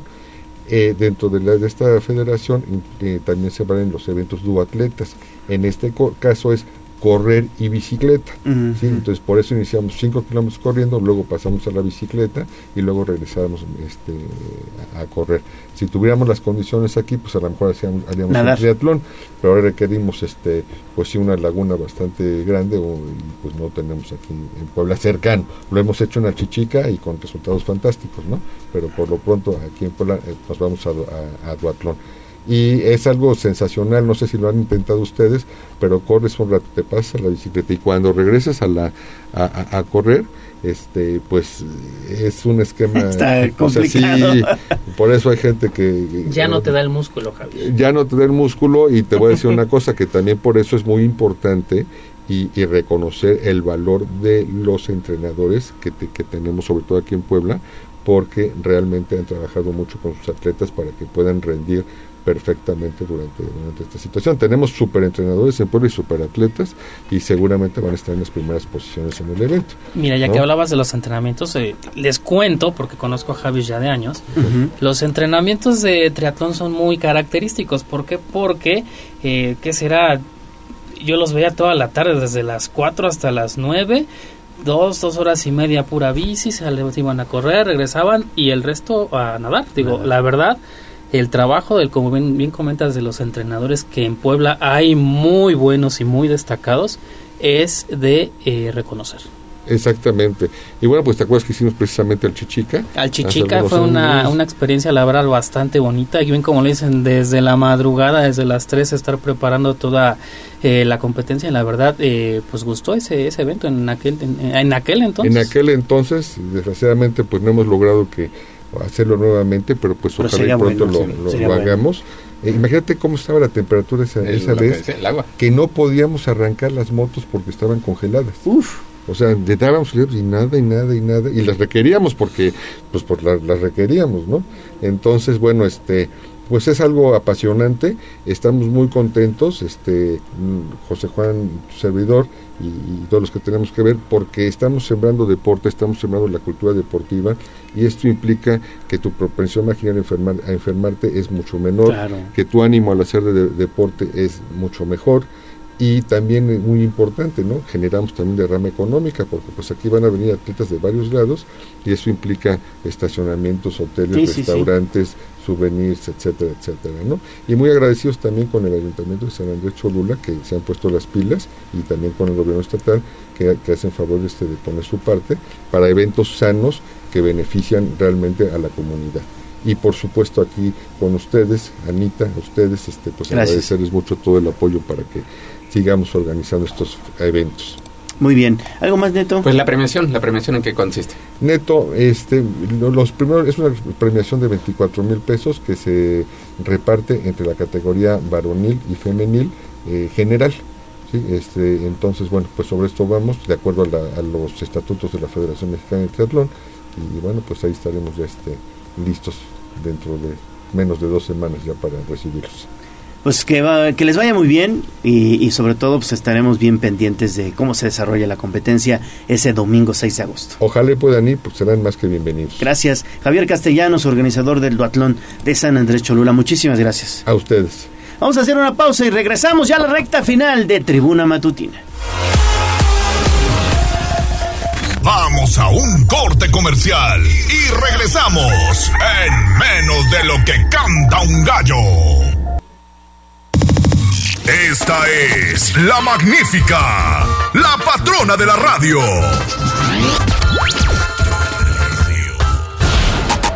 Seguimos con el gallo de la radio. Twitter, arroba tribuna vigila. ¿Quieres saber qué te deparan los astros? Horóscopos con Santiago Dávila en Tribuna Matutina. Música Diez minutos antes de las 9 de la mañana ya está aquí con nosotros nuestro amigo Santiago Dávila para que nos diga qué nos deparan los astros para esta semana. Mi estimado Santiago, buen día.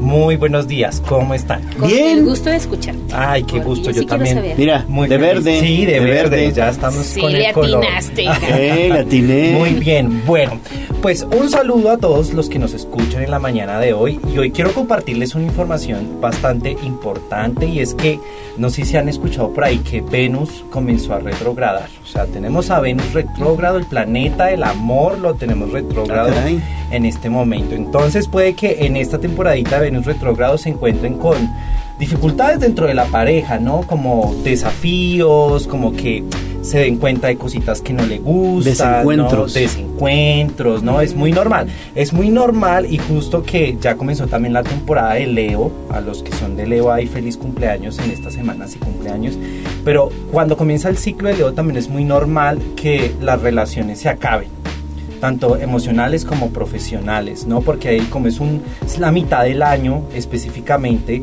entonces eh, astrológicamente, digamos como la energía está un poco más fuerte ahí, entonces eh, hay mayor choque, ¿no? Porque es esta energía interior de Leo, ¿no? Es esta, es esta explosión, entonces Fuego. hay más choques, entonces es más normal, digamos, que hayan rompimientos. Entonces, si su relación se salva ahorita en esta temporada de Leo y Venus retrógrado, seguramente van a durar un gran tiempo. Que así sea, que así que así sea. sea. Bueno, entonces comenzamos con Vamos. el signo de Aries. Claro que sí. Para Aries, esta semanita es súper importante que saque su poder creativo y su héroe, o sea, su fuerza interior y ese héroe que lleva adentro, que sea su propio héroe, súper importante para Aries esta semana.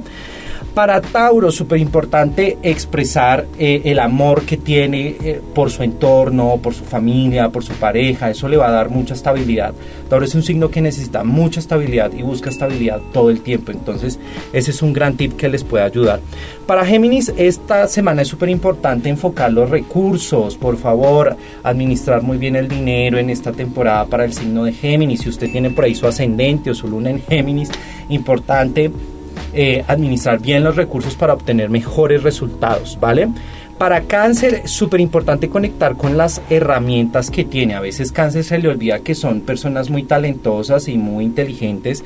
Entonces es importante como reconectar con eso para tener mejores formas de expresarse, ¿no? Para comunicar más creativamente en ese sentido. Bueno, para Leo, que son los celebrados en esta temporada, es súper importante que se enfoque que se arriesgue realmente a lograr materializar lo que quiere y lo que se propone. Entonces, el sol está en la comodidad del signo de Leo porque el sol está muy cómodo en Leo.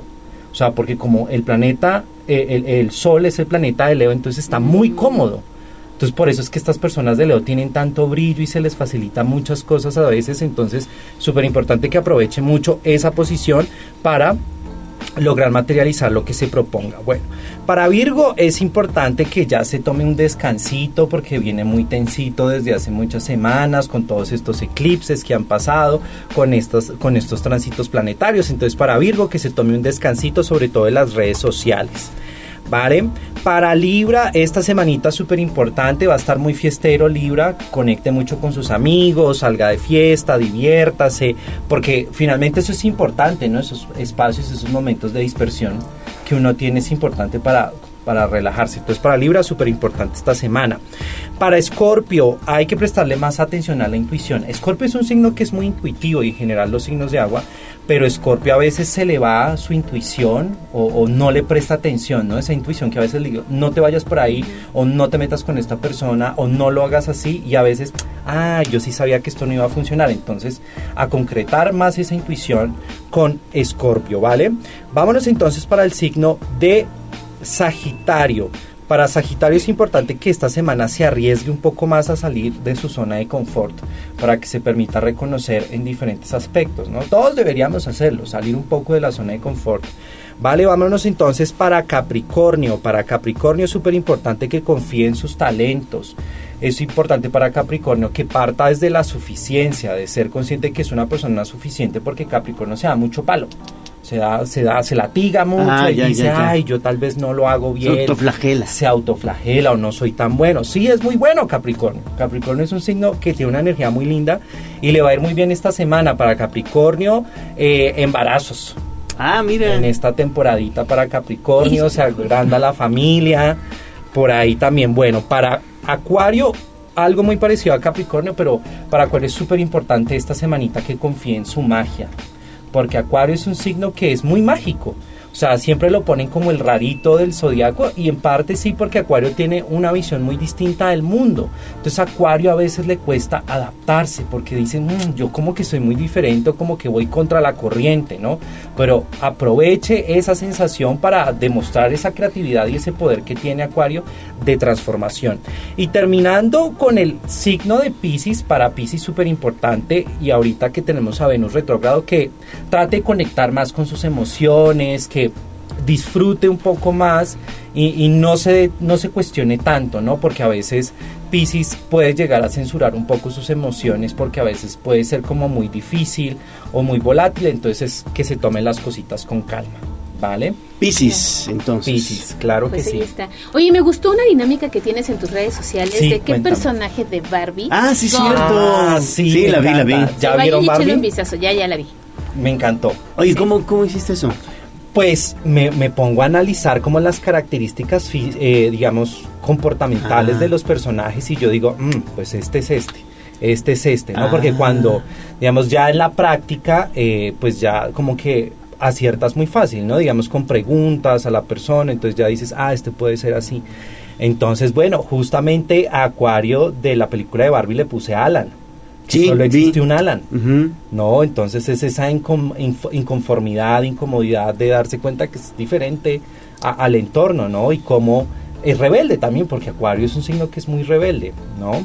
Y a Capricornio le puse el CEO de, de Mattel, justamente porque eh, para Capricornio es muy importante el legado.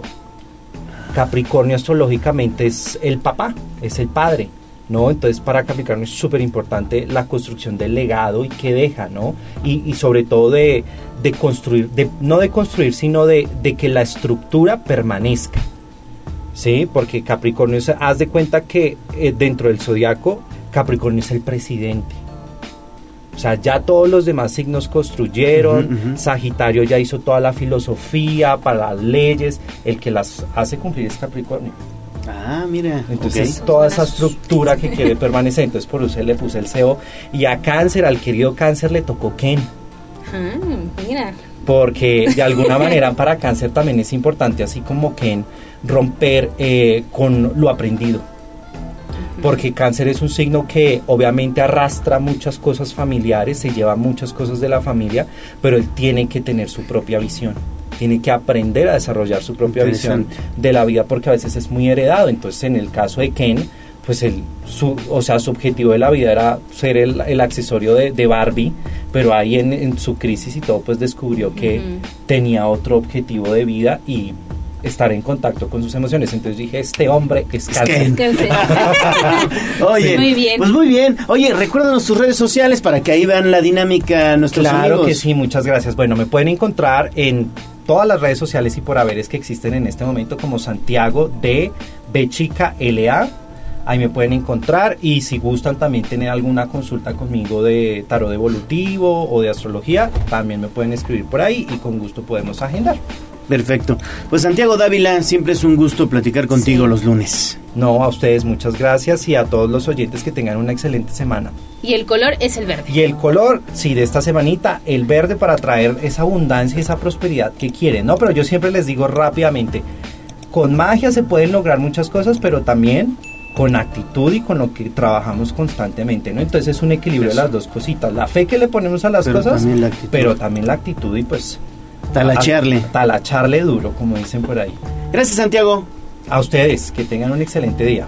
Bueno, pues así llegamos al final de Tribuna Matutina. Gracias a Aura Mones en la operación técnica, Abraham Merino en la producción, Jazz Guevara en las redes sociales. Nos vamos, Ale. Nos vamos, pero mañana tenemos una cita, recuérdelo, en punto de las 6 de la mañana. Los esperamos por la magnífica. Gracias a todos. Se despide usted su amigo Leonardo Torija, el gallo de la radio. Excelente inicio de semana. Adiós. Adiós, amor. Aquí terminamos Tribuna Matutina